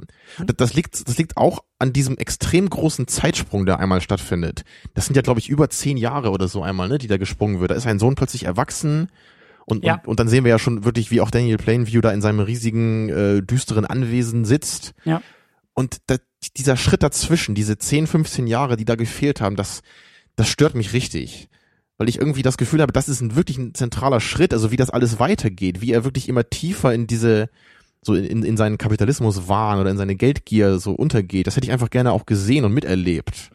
Ja, da, das Ende mit Schrecken kommt sehr plötzlich, ja, das stimmt. Dieser, der Film hat seinen Fokus ja, der ist in diese äh, Zeitepoche unterteilt, aber sein Fokus ist sehr auf der, das ist 1907. Ja, soll auf dem Aufbau, oh, ne, auf dem genau, Aufbau seiner Geschichte. Genau, ja. Mhm. Und ich finde zum Beispiel bei einem Film wie Scarface, der ja durchaus ähnlich ist in mancherlei Hinsicht, da, da gefällt mir das einfach besser, dass wir halt teilweise diesen, diesen Aufbau haben am Anfang, dieses, dieses äh, Tony Montana wird immer mächtiger und ist irgendwann der Herr der Stadt. Und dann gibt's ja in der Mitte des Films bei Scarface diese tolle Montage, wie man so sieht, okay, er ist jetzt wirklich der Boss dieser Stadt. Und danach Mhm. fängt es ja auch wirklich an, dass es immer weiter abwärts geht mit ihm. Mhm. Das fängt bei kleineren Sachen an und es wird immer mehr und immer mehr. Und wir sehen, wie all seine Freundschaften, seine Beziehungen zerbröckeln und, und wie er am Ende halt wirklich total größenwahnsinnig ist und sich mit diesem riesigen Drogenbaron aus, aus Kolumbien anlegt, ja, was dann natürlich am Ende zu seinem pompös inszenierten Untergang führt. Und das ist halt bei There Be Blood irgendwie sehr anders gelöst, obwohl halt die erste Hälfte, Hälfte durchaus ähnlich ist von der Geschichte. Und ich, ich weiß ja nicht, ob das nur meine persönliche Präferenz ist oder ob das wirklich ein Problem ist, einfach bei dem Aufbau dieser Geschichte. Ich hatte, ich hatte zwischendurch echt das Problem, gar nicht abschätzen zu können, wo will der Film überhaupt hin mit mir. Also was ist jetzt das, das, die logische Konsequenz aus dieser ganzen Geschichte? Und als dann noch dieser letzte Zeitsprung so weit in die Zukunft, also aus dem Film gesehen, so weit in die Zukunft ging und, und der Sohn im Erwachsenenalter wiederkam, da hatte ich auch dieses Problem, dass die Lücke zu groß war. Und generell hatte ich auch ein bisschen das Problem, dass, also bei Scarface war das alles klarer dargestellt dieser ganze Aufstieg war klarer dargestellt, als denn die ersten Möglichkeiten dazukommen und irgendwie das Thema Frauen und Geld und der Luxus immer mehr wird, immer mehr wird. Das war für mich eher ein roter Faden. Bei There Will Be Blood fehlt mir das so ein bisschen. Ja, er hat am Ende seine, seine pompöse Villa, die sehen wir nicht einmal von außen. Das ist irgendwie alles nur von innen und da muss man, glaube ich, eher vermuten und eher ähm, ja, das stimmt. Also rätseln und puzzeln. der Luxus ist bei There Will Be Blood nie klar erkennbar. Er wird vielleicht angedeutet, einfach auch durch die immer größere, die, ja, die veränderte Machtposition, die Daniel äh, Plainview da ausübt. Allerdings wird er eher angedeutet, er ist nicht erkennbar, das stimmt. Und bei Scarface, ja, das ist ja, also die Dekonstruktion von Tony Montana, die da stattfindet, die ist sehr viel, finde ich, noch eindeutiger und da, ich würde nicht sagen, dass das ist für mich nicht so das zentrale Motiv bei Will Be Blood, aber bei Scarface geht's ja im Mhm. Grunde auch nur darum, ja. Also bei Scarface ist man natürlich als Zuschauer auch eher noch auf Tony äh, Montanas Seite, so zumindest in der ersten Hälfte.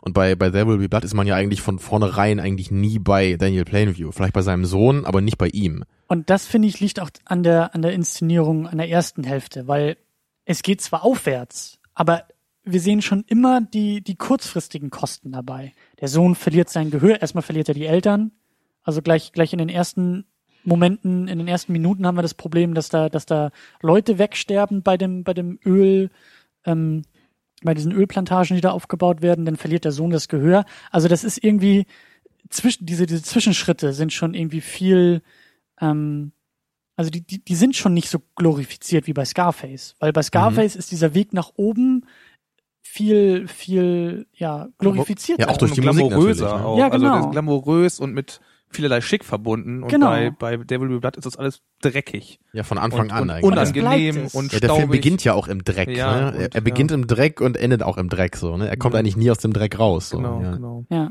Und das ist, glaube ich, das ist dann wahrscheinlich auch eher so dieses, diese postmoderne Nummer und vielleicht auch eher das, was Anderson damit wollte.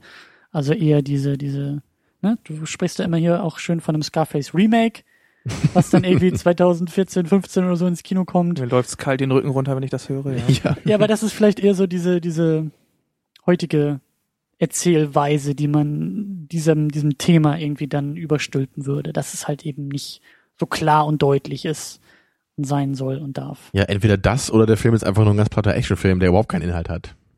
Aber 3D vielleicht. Das wäre mein Tipp. Das ist natürlich, Stimmt, die finale Szene aus äh, Scarface in 3D, die Kugeln fliegen dir ins Ja. Gesicht. Bah, bah, bah, bah, ja. Ja.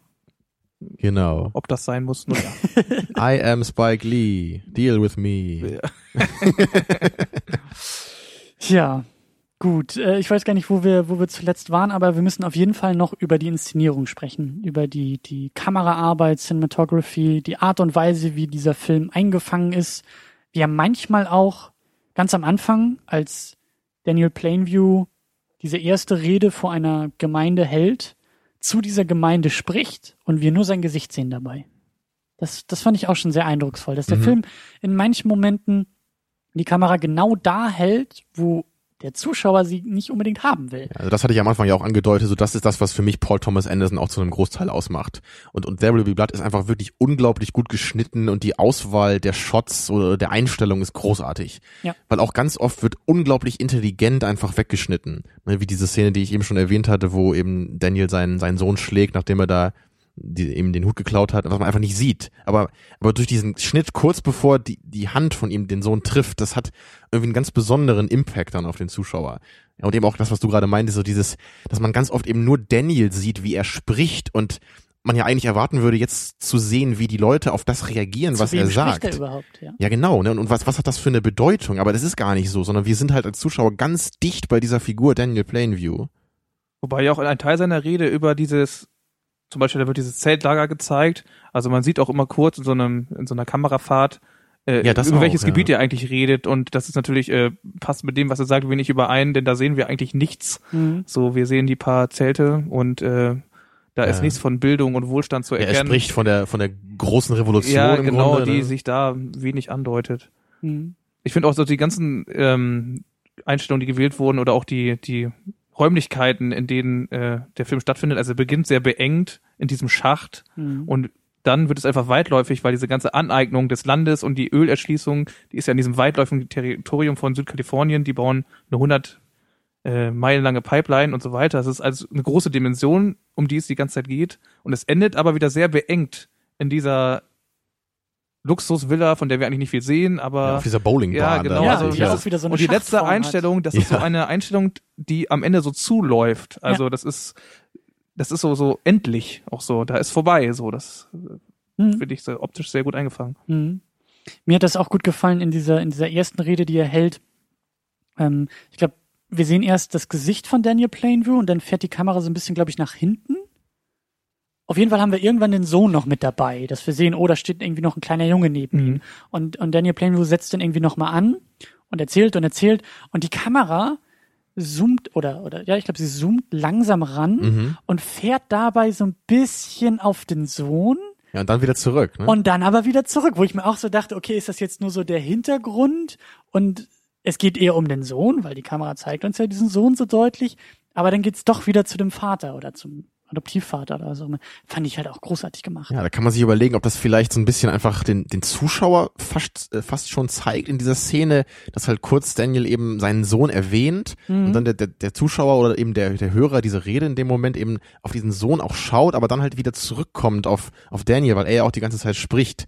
Was ja eigentlich auch schön eigentlich diese, diesen Aspekt einfängt, dass ja Daniel auch seinen Sohn eigentlich nur instrumentalisiert und halt eben auch nur benutzt, um halt diese Geschäfte für ihn halt irgendwie besser durchkriegen zu können. Damit halt eben alle denken, ach, der hat ja einen Genau. Sohn dabei, das kann ja kein Genau, schlechter der Mensch sein. Ne? Familienbonus, ja. Ja. Auch dieses, was anspricht, dieses, die, das Instrumentalisieren der ganzen Figuren, die ihn umgeben, auch seine beiden, er hat ja zwei ähm, äh, Geschäftspartner oder Handlanger, wie auch immer wir sie nennen wollen, die halt relativ häufig auftauchen, die aber auch immer, immer im Hintergrund oder an der Seite eingesetzt werden. Und oft wird auf ihn scharf gestellt und ähm, die Konturen der beiden anderen Figuren sind so Mhm. schwammig, nicht erkennbar. Und ja. Ja, das zeigt auch echt schön, dass diese, selbst diese ganz engen ähm, Mitarbeiter von ihm, dass die auch überhaupt keinen Wert haben für ihn. Genau, Die sind genau. nur dafür da, um seine Befehle auszuführen letztendlich. Er hat halt wirklich niemanden. Und, und Ich deswegen ist er ja irgendwie auch immer auf der Suche nach dieser, nach dieser Familie. Ne? Das ist ja auch eben dieses, dieses Thema, was halt immer wieder auftaucht. Ich weiß auch Film. gar nicht, ob die überhaupt namentlich mal erwähnt werden. Oder Also, die ähm, Ich meine, ähm, einer stellt sich am Anfang des Films vor und der Ja. andere, der mit dem weißen Bart, der wird gar nicht namentlich Ja. Vielleicht einmal kurz der Name, aber das war's Ja. dann. Ne? ja. Danach wird er einfach nur so, so wortlose Befehle, also nee, so namenlose Befehle einfach so in den Raum geworfen und die Leute führen das dann eben aus. Ja. Ja, aber, wie habt ihr diese, diese ganze Familienthematik so gedeutet? Weil ich meinte ja eben auch so mit dem Einsetzen des Bruders fangen für mich so langsam die Probleme an bei dem Film. Und ich, ich fand das halt schon irgendwie ganz interessant, dass halt eben Daniel ja auch sagt, so er braucht irgendwie jemanden, der so ist wie er, weil er eigentlich auch niemanden versteht und niemand so ist wie er. Aber gerade so diese Brudergeschichte, die fand ich irgendwie so ein bisschen konstruiert und irgendwie unglaubwürdig. So. Ja, also erstmal zu der Suche nach Familie, das finde ich, zeigt auch äh, die große Ambivalenz der Figur. Also in dem Punkt, er sagt ja einerseits, niemand ist wie ich, es kann niemand so wie ich sein. Und ähm, es gibt ja auch die ein, das eine Zitat, wo er spricht, er möchte so viel Geld verdienen, damit er sich von den Menschen entfernen kann, Mhm. weil im, er entdeckt in den Menschen nichts Wertvolles. So. Mhm. Und gleichzeitig ist er aber auf der Suche nach jemandem, äh, der ihm irgendwie ebenbürtig ist, um ja, um jemanden zu haben, in welcher Beziehungsart auch immer.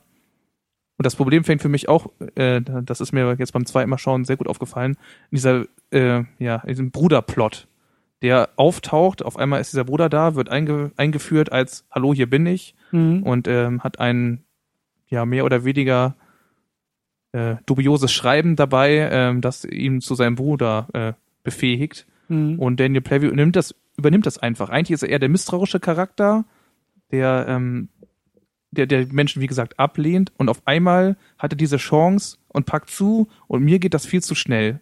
Also, Mhm. ich, das kann ich, dann nehme ich der Figur nicht so ab, die sonst zu ablehnend ist, dass das so schnell gehen kann. Also ich habe jetzt ja nur diese eine Sichtung äh, Hm? im Rücken. Ich kann mir schon vorstellen, dass das dieses Bedürfnis einfach auch darstellt. Dass genau Ja. dieser, dieser eine Punkt ist der Wundepunkt. Das ist genau der Mhm. Moment, wo er mal diese, diese, diese Mauer um sich herum schneller runterfahren kann, weil, wie ihr auch gesagt habt, er ist auf der Suche nach, wahrscheinlich auch der Titel deswegen, diese, diese, das, das Blut, Blutsverwandtheit, Blutlinie, das scheint ja irgendwie auch wichtig zu sein. Vater, Sohn, Bruder, ne, ähm, leibliche Brüder, dass das irgendwie wichtig ist für ihn.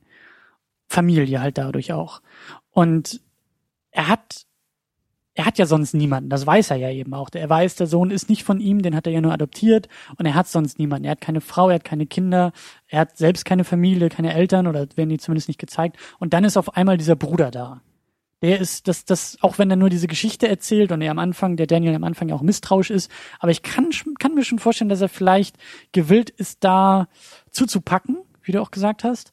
Aber in dem Moment, wo er dann ja auch checkt, da ist irgendwas im Busch, da ist er genauso schnell wieder da raus aus es, der Da Nummer. gibt es sehr, sehr schnell, ja. Also, Ja, daran merkt man ja auch, dass es halt ein total Wunderpunkt bei ihm ist. Das, das stimmt wohl schon, was du sagst, ne? dass er ihn halt auch gleich umbringt, so, ne, weil er ist einfach so, du hast so getan, als wärst du mein Bruder, so, und das ist ja auch die, genau wie er halt eben bei den Geschäftspartnern immer sagt, so, mischt euch nicht in meine Familiengelegenheiten ein. Ne? Ja. Und dieses Ermorden des fälschlichen Bruders ist ja auch einmal wahrscheinlich einfach die Betrugssituation und andererseits besteht dann ja auch der Verdacht, dass er den anderen Bruder hat mit sterben lassen, der dann ja Klar, die Möglichkeit besteht natürlich, an obwohl er dann Tuberkulose sagt, er hat das nicht erkrankt gemacht. sein soll, Ja. was man ja nicht weiß als Zuschauer. Also dass das vielleicht auch Ja. in diese drastische Handlung mit einspielt, ja. Ich fand aber auch den Moment davor sehr, sehr gut, weil die beiden dann ja irgendwie, glaube ich, in einem Freudenhaus oder so sind und dieser Bruder ihn um Geld anbettelt, weil er Mhm. betrunken ist und da wahrscheinlich irgendwie auch eine Frau am Laufen hat.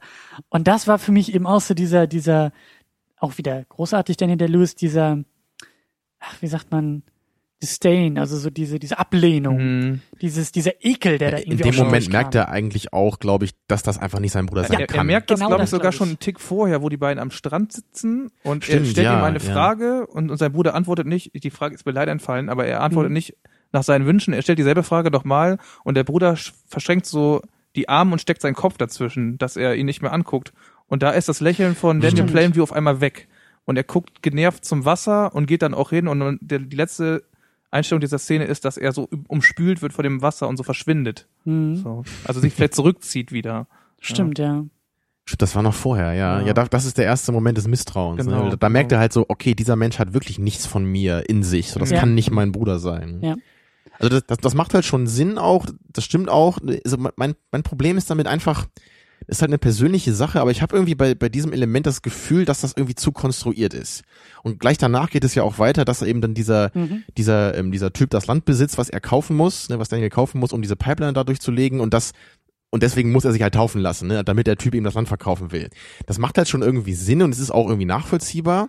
Aber es wirkt einfach so im, in Hinsicht auf den Plot so unglaublich konstruiert. Also es wirkt auf mich so, na klar, der Typ muss das, also es muss irgendwie einen Grund geben, damit Eli eben sich an Daniel rächen kann, damit Daniel gezwungen ist, diese Taufe über sich gehen zu lassen oder diese Wiedergeburt in dieser Kirche. Mhm. Ne, und das, ist halt natürlich, das ist halt immer sehr schwierig, sowas auch zu erklären. Aber also ab dem Punkt habe ich bei dem Film einfach das Gefühl, das fühlt sich nicht mehr authentisch an. Mhm. Das fühlt sich zu sehr an, als hätte das jemand geschrieben. Ich hoffe, ihr Ja. versteht da ungefähr, was ich da meine. Das ist auch das, also das ist ja der einzige Negativpunkt für mich an dem Film, eben dieser Bruderplot und gerade dass das als Träger in diese in diese äh, Sündensituation, also der Bruder ist das Trägerelement, dass Daniel überhaupt in diese Mhm. Situation gerät und das finde ich, ja, das das wirkt tatsächlich, wie du sagst, das wirkt sehr konstruiert, ja. Um noch, um noch einen weiteren Punkt anzusprechen bei dieser Familiensituation, die für Daniel Plainview ja ein Element darstellt, ist, dass er die ganze Zeit eigentlich ja ohne Familie ist und auch so asexuell wirkt. Mhm. Also er, ähm, wird ja oft auf seine, als noch nicht bekannt ist, ähm, das wissen ja, weiß ja auch nur am Ende sein Sohn, dass es gar nicht sein Sohn ist. Äh, und wenn er dann gefragt wird, wo ist die Mutter, dann weicht er entweder aus oder sagt direkt, er möchte nicht darüber sprechen. Es gibt auch sonst gar keine Hinweise auf die Mutter. Mhm. Und ähm, er hat nie irgendeine Bindung zu irgendwem, also auch nicht so eine Frau und Frauen tauchen in diesem Film gar nicht auf eigentlich und schon gar nicht in Bezug zu ihm. Ja. Also er ist die ganze Zeit äh, ohne emotionale Bindung zu irgendwem und auch nicht zu Frauen. Also das ist dieser ganze Zeit der Part, wo kann der Sohn überhaupt herkommen? Und auch genauso, also was ich am Anfang empfinde, wer ist eigentlich dieser Daniel Plainview? Er hat ja einen schweren Unfall gleich in der ersten Szene, wo er in diesen Schacht stürzt und theoretisch auch hätte tot sein können. Mhm. Aber irgendwie kriecht er in so einer Art übermenschlichen Handlung oder in einer Art, ja, in einer, das ist eine extra Leistung aus diesem Schacht heraus. Ja, er zieht sich ja, Ja. wirklich so mit seinen Händen da Genau. raus, ne, mit dem gebrochenen genau, Bein. Genau. ne? Und dann ist ja auch der, der Jahresabschnitt schon vorbei und jetzt kommt der nächste, wo er zu diesem Sohn gelangt. Ja, Mhm. gelangt kann man ja sagen. Mhm. Also, Mhm. ja, das ist äh, sehr, ja, ein, ist äh, die Frage der Id- Identität von Daniel Plainview stellt sich da. Ja, also das ist auch ein Thema, was mich persönlich auch sehr interessiert, was ihr dazu sagen würdet, weil ich halt auch mich halt auch beim ersten Mal gerade äh, beim Anschauen, beim ersten Anschauen gerade gefragt habe, ist dieser Daniel Plainview eigentlich wirklich ein Mensch so oder soll der in dem Film ein Mensch sein oder ist das einfach ein Symbol? Mhm. Weil er ja wirklich so unglaublich kalt und und asexuell und ja auch so völlig emotionslos irgendwie ist. Mhm. Also bis vielleicht auf ein paar kleine Momente, aber er, aber er ist ja wirklich so Wutausbrüche sind Emotionen, die er drauf hat. ja, ne, ich meine, ich meine jetzt so, so liebende Emotionen hat er ja Ja. fast überhaupt nicht. Ne? Und, und da ist ja echt so die Frage, ist, soll das, also ist das wirklich eine persönliche Geschichte hier? Ist das eine psychologische Geschichte oder ist das Ganze wirklich irgendwie eine, also steht er einfach nur für den Kapitalismus oder steht er für Mhm. den kalten, bösen Kapitalismus so in, in Bezug oder im Gegensatz zur Religion, die halt eben von Eli verkörpert wird? Also se- seht ihr den Film eher so auf so einer größeren Reichweite oder ist das für euch in erster Linie eher doch so eine persönlichere Geschichte? Schwer zu sagen. Also, wie gesagt, ich habe jetzt nur eine Sichtung im Rücken, aber die Frage habe ich mir auch gestellt. Ich dachte so in der Mitte irgendwann, das soll eine Charakterstudie sein. Das soll wirklich um diese Person, Daniel, äh, wie heißt er mit Nachnamen? Plainview. Plainview. Dass es um diese Person gehen soll und um dieses Schicksal, um diese einzelne Geschichte in diesem historischen Kontext. Und dann muss man einfach, das Thema Öl muss damit rein, das Thema Religion muss damit rein, ähm, das Thema Familie muss damit rein, eben auch, weil das ja vielleicht irgendwie ein Western sein könnte oder nicht, aber zumindest die Zeit diese Themen auch verlangt und eben auch Themen dann einer, einer Person sind, die, die sich in dieser, in dieser Zeit Mhm. bewegt. Aber so im Nachhinein weiß ich das gar nicht. Ich, ähm, ich sehe auch Parallelen zu Scarface und ich kann mir auch gut vorstellen, dass das alles eher als Symbol gedacht sein soll und wie du gesagt hast, Kapitalismus gegen Religion ähm, und so weiter und so fort. Aber ich habe das Gefühl, dass, dass der Film eben irgendwo dazwischen herumwabert. Das ist irgendwas, irgendwie beides, aber auch nicht so ganz und das eine und das andere gleichzeitig sein soll. Weil ich finde, so für diese persönliche Geschichte, am- das, was ihr gesagt habt, da fehlt irgendwie noch ein bisschen Substanz. Zu der Figur, zu der Geschichte. Mhm. Also wo wir das Kapitalismus gegen Religion ansprechen, ich finde, das sind jetzt auch so zwei Schlagwörter natürlich, die einem, einem natürlich einfallen, denn es geht um Religion und es geht um Wirtschaft, um Fortschritt. Ähm, ja, Kapitalismus, vielleicht auch, ist es ja immerhin in Amerika des äh, frühen 20. Jahrhunderts, also angesiedelt. Was mir auffällt, ich hatte ja schon diese, äh, einmal diese Asexualität angesprochen, auch, dass er im Prinzip äh, ja wiedergeboren oder wie auch immer, also er bringt selber auch also ein gewisses religiöses Element mit. Ähm, er hält ja, wo er diese Rede hält, dass er den Fortschritt für, die, für, das, für den Ort plant, dass er Bildung und alles bringen will. Das wirkt für mich auch wie eine Predigt, Mhm. weil das äh, ja er Hm. direkt und auch sehr visionär spricht und er hat die Leute in seinem Bann, das sieht man Mhm. ja auch einmal kurz. Und ähm, ja, es gibt dann ja auch die Szene, wo er äh, sein Adoptivsohn, er hat das erste Öl gefunden, das läuft in so eine, ja, wie so eine Art Wanne, also es ist ein, so ein rundes Bassin oder so, man erkennt es nicht genau, aber es ist Öl drin und er salbt seinen Sohn so. Das ist eine Szene, wo er so einen Strich Öl ihm über die Stirn Mhm. äh, schmiert mit dem Finger. Mhm. Ja, und er hat auch die ganze Zeit so etwas, was Saugendes. Also er zieht an allem, was ihm umgibt, an den Menschen. Also er instrumentalisiert sie, er benutzt sie, sie funktionieren, sie leben nur für ihn. Mhm. Und aber auch der Planet lebt auch nur für ihn. Also er gibt sozusagen die Ressource Öl frei und ähm, Daniel Plainview nimmt sich aus allem irgendwie seine, das, was er benötigt. Mhm. Oder auch nicht benötigt, aber das, was er haben will. So müsste man es eher ausdrücken. Und er ja. gibt nichts zurück. und er gibt weder- nichts zurück, genau. weder der Liebe Erde- noch, ja. genau, ja. Ja, also für mich persönlich ist der Film halt irgendwie auch eher so dieser dieser größere Rahmen, also genau wie für dich, Christian. Also für mich ist es weniger die Charakterstudie und eher eher wirklich so die die Kritik vielleicht an allgemeineren Themen oder so auch äh, am Geist dieser Zeit. Also, also, ich, also gerade so um 1900, da war ja eben auch so dieses Thema, so Kapitalismus ist die neue Religion. Ne? Also, so Max Weber hat halt auch Texte zu geschrieben, so, so wichtige Soziologen. Also das, das war halt wirklich ein Thema, was in dieser Zeit halt eben auch relevant war. Also nicht nur in Amerika, sondern irgendwie auch überall. Also so Ja. nach der nach der abgeschlossenen Industrialisierung, ne, dass halt so dieses ja eben Kapitalismus, diese diese neue Weltanschauung irgendwie so die traditionalistische Radi- Religion so ein bisschen abgelöst hat. Also für mich ordnet sich der Film halt irgendwie ganz interessant halt eben in diese Zeit ein mit dieser Fragestellung. Halt aus heutiger Sicht, aber zumindest irgendwie, dass so dieses Thema in, in der Zeit, in der er spielt, halt eben dadurch behandelt wird. Mhm. Für mich sind es aber, glaube ich, auch eher die menschlichen Themen, für die Plainview auch steht. Eben das Thema Familie. Also es ist ja irgendwie auch paradox, dass er so ein self-made man ist, dass er alles, was, was du, Raphael, ja auch schon angesprochen hast, alles, was er haben will, was er umsetzen will, was er wahr machen will, auch in die Realität durch seinen Willen, durch seine Arbeit und durch sich selbst befördert. Dieser ganze Reichtum, den er da anhäuft, den hat er sich selbst erarbeitet. Er ist eigentlich ein Macher. Warum macht er sich denn nicht selbst eine Familie? Warum nimmt er sich nicht eine Frau? Warum geht er nicht raus in die Welt und sucht sich und schafft sich das Glück selbst in der Familie, um sich selbst die Nachkommen zu zeugen, um selbst die Familie zu gründen? Weil er es eben nicht kann, weil er ja selber sagt, er, er hasst die Menschen, er will mit Menschen nichts zu tun haben. Es gibt, äh, äh, ähm, betrachtet die Menschen ja eben nur als Mittel zum Zweck. Aber das sorgt eben dafür, dass er eben dann schlussendlich doch nicht haben kann, was er haben will. Und das ist für mich, also das sind für mich eher die Themen. Also das, das Kapitalismus, Religion, äh, diese, diese Schiene passiert halt auch, aber die habe ich für mich persönlich jetzt nicht so wichtig daraus gezogen wie eben das Thema Familie. Genau. Also ich finde auch dieses so straight zu sagen, Kapitalismus gegen Religion, das verschwimmt für mich auch an einigen Punkten, wie eben, wo ich schon gesagt hatte, weil er eben auch selbst gewisse prophetische Eigenschaften mitbringt. Und in einer Szene ist er selber vom Kapitalismus, also von einer starken Wirtschaftslage anderer ähm, Charaktere bedroht, eben wo die eine Ölfirma versucht, ihn aufzukaufen, wo er ja Mhm. auch sehr, sehr ablehnend reagiert und auch darauf pocht, dass er, was ist er denn noch, wenn er das, was er sich selbst erarbeitet hat, nicht mehr besitzt. Mhm. Also er läuft selbst Gefahr, Opfer des Kapitalismus zu werden.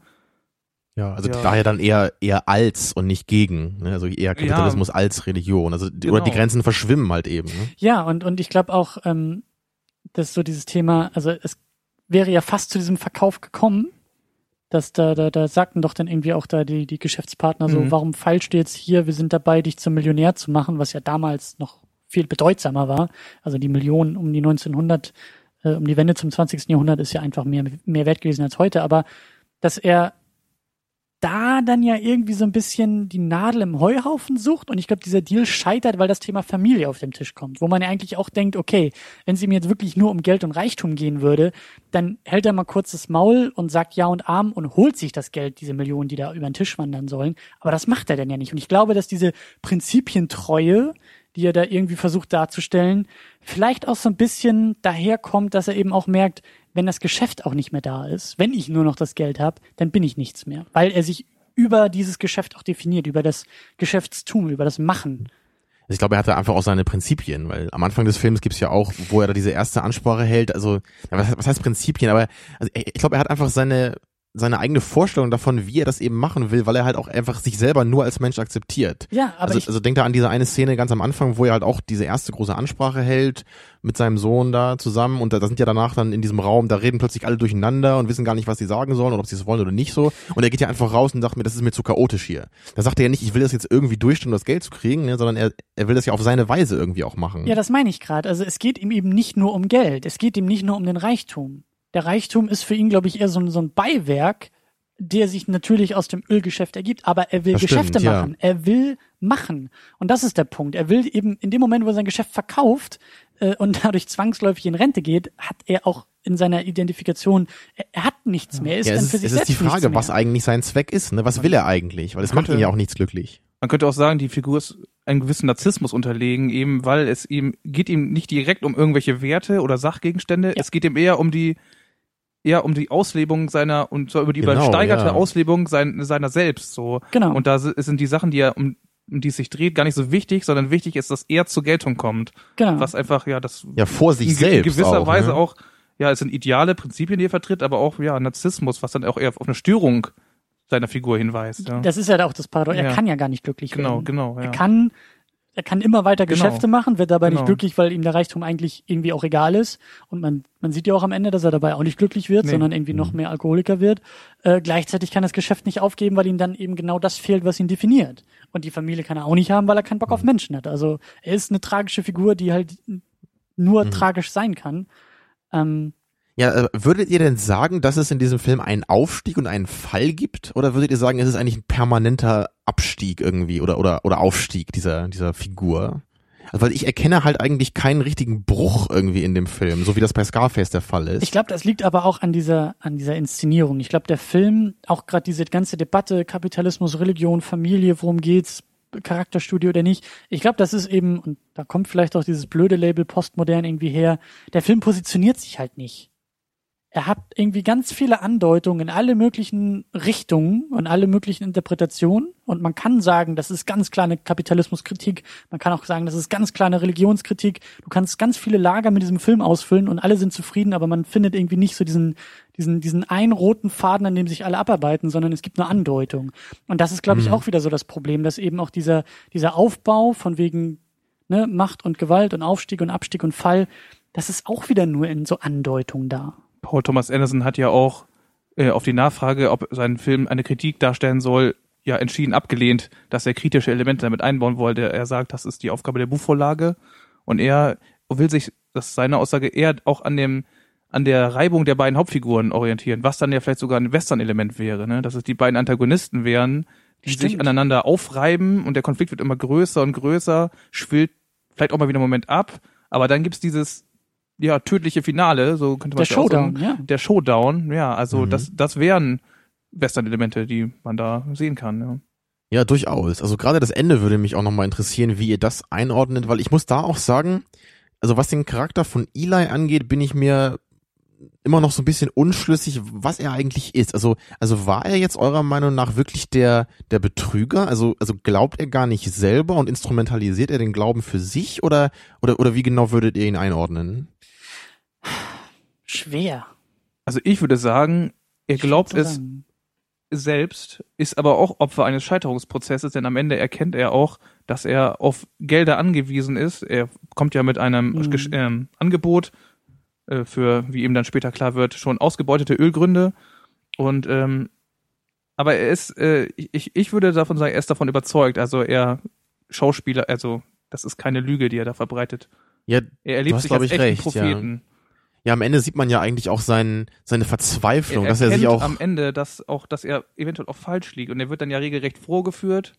Genau, er, er Daniel lässt sich ja echt erniedrigen von Ja. Daniel, um irgendwie Ja. noch die, diesen, diesen Strohhalm dieses Geldes da zu ergreifen, ne, damit eben sein, ja, sein, sein Kartenhaus Ja. vielleicht nicht zusammenfällt. Und da spielt Daniel Day-Lewis auch nochmal pervers gut eigentlich die Macht aus, indem er ihn erst das tun äh, lässt, was äh, Daniel Plainview gerne möchte und am Ende lässt er die Blase platzen und das ist die totale Macht, die er über diese Figur hat dann. Also das ist Also wie, wie Daniel Day-Lewis da irgendwie sein Hackbraten oder so isst Ja. und, und wie arrogant er ja, spielt. Also arrogant ist genau das richtige Wort, ja. in, in dem Moment dachte ich mir auch, okay, denn ich, es langt, wenn der Typ anderthalb Stunden irgendwie nur einen Teller Bohnen irgendwie vor meinen Augen isst. Ja. Ich will, das, Ja. das ist die Fortsetzung, das langt mir schon. Aber ähm, ich habe den Eli ein bisschen anders gedeutet. Ich kam ja, wie gesagt, eher mit, ich hatte ja eher diese, diese Deutung, dass das irgendwie keine Zwillingsbrüder sind oder so, sondern ja. ich habe aber das, was du gerade gesagt hast, Raphael, dieser Narzissmus ist ein gutes Stichwort, weil ich glaube, dass, dass beide Figuren ähnlich funktionieren, dass sie beide in ihrer, also sie identifizieren sich selbst über diese Rolle, die sie auch einnehmen. Das eine ist nun mal eben der Geschäftemacher und da geht er voll drin auf und das andere ist der Prediger. ja, sie lieben es, glaube ich, beide, sich auch in Szene zu setzen, Genau. so, ne? selber das auszuleben, was sie auch sein wollen. Ne? Genau, und auch im Mittelpunkt zu stehen und eben bei dieser, bei, also es gibt ja so zwei Szenen in der Kirche, die, wo, wo, wo Paul Dano auch gut spielt, wo er ja das erste Mal eine kranke Frau von ihren Dämonen heilt und das fand ich auch ein bisschen merkwürdig, weil es wirkt auf mich wirklich so, als ob er da sehr, sehr drin aufgeht. Ich konnte jetzt nicht deuten, ist das, also ist das von der Figur, Filmfigur auch nur gespielt? Ist er nur ein Scharlatan? Ist er ein falscher Prophet oder ein, ein richtiger Prophet? Aber ganz egal, er geht voll drin auf in diesem Moment. Und dann eben auch diese Erlösung von Daniel, die er da inszeniert. Da dachte ich mir auch, naja, also da ist er eher Mensch als Pastor, weil er Mhm. eben dieses, dieses, diese Erniedrigung, diese, diese Rache da sehr stark auslebt, was ja nun eigentlich nicht unbedingt äh, christliche Werte sind, die da irgendwie verkörpert werden, aber die da halt mitschwingen. Deswegen kann ich das bis zum Schluss eigentlich auch nicht so ganz beantworten, aber so dieser Narzissmus ist für mich auch wieder ein wichtiges Ding erstmal. Also was für mich noch so ein Indiz dafür ist, dass er es tatsächlich ernst gemeint haben könnte, ist am Ende, das ist ja ein sehr intimer Moment, die beiden sind alleine auf dieser Bowlingbahn und er soll dann sagen, er sei ein falscher Prophet und verbreitet Lügen. Und dann sagt er aber, er kann das nicht sagen, weil es nicht der Wahrheit entspricht.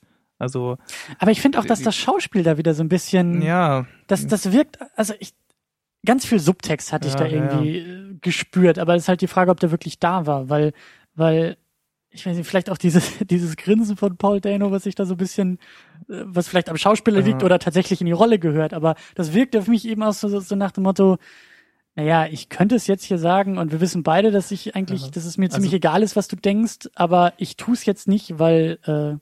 also, Also, ich finde, bei dem, bei dem Spiel von Paul Dano wird da, die Verrücktheit wird da noch ein bisschen deutlicher irgendwie. Oder man hat bei ihm eher das Gefühl, dass er eine, irgendwie, ja, gestört oder verrückt ist, weil er auch immer, er ist sehr entrückt. Er lächelt immer die ganze Ja. Zeit so. Und man hat nicht das Gefühl, dass es irgendwie ein erhabenes Lächeln ist, sondern mehr so, so ein ja, suffisantes so ein ja, bisschen. und es ist so, so ein bisschen entfernt einfach von dem, was um ihn herum, passiert. Er ist sehr fixiert auf seine, auf sein Glaubenskonstrukt äh, da.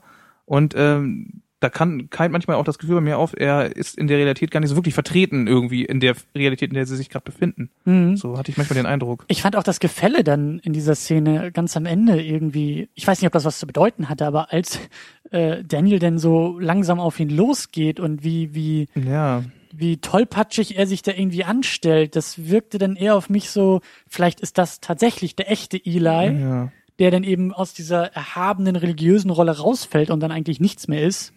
Außer irgendwie Mhm. so, ein, so ein schlachsiger Tollpatsch, der Vielleicht sich da nicht wirklich wehren Das ist kann. der Moment der Erkenntnis, oder? Ja. vielleicht. Also man sieht ihn ja auch einmal noch äh, relativ früh noch im Film, wo er mit seinem Vater auch am Tisch ist, also alleine zu Hause und da geht er ja auch so ein bisschen auf seinen Vater los und beschimpft Ja, ihn als ja. als dumm.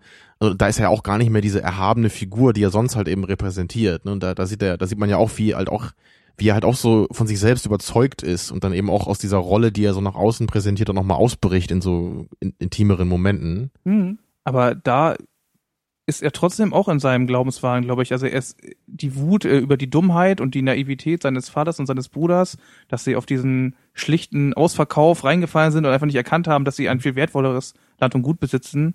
Er ist da trotzdem sein ja, also er kann er kann diese Dummheit auch nicht begreifen irgendwie und das ist so Also, das stimmt schon. Er, er ist schon noch noch von sich überzeugt oder Ja. von von der Religion. Aber ich meine nur, er hat halt nicht dieses, was man ja eigentlich eher mit, mit Glauben verbindet, eben diese die- diese auch diese Disziplin irgendwie ja, auch. ich ne? das für mich weist das gerade auf die Echtheit hin, dass er das mit so viel Gefühl verbindet, dass er darauf Mhm. auch ausrasten kann.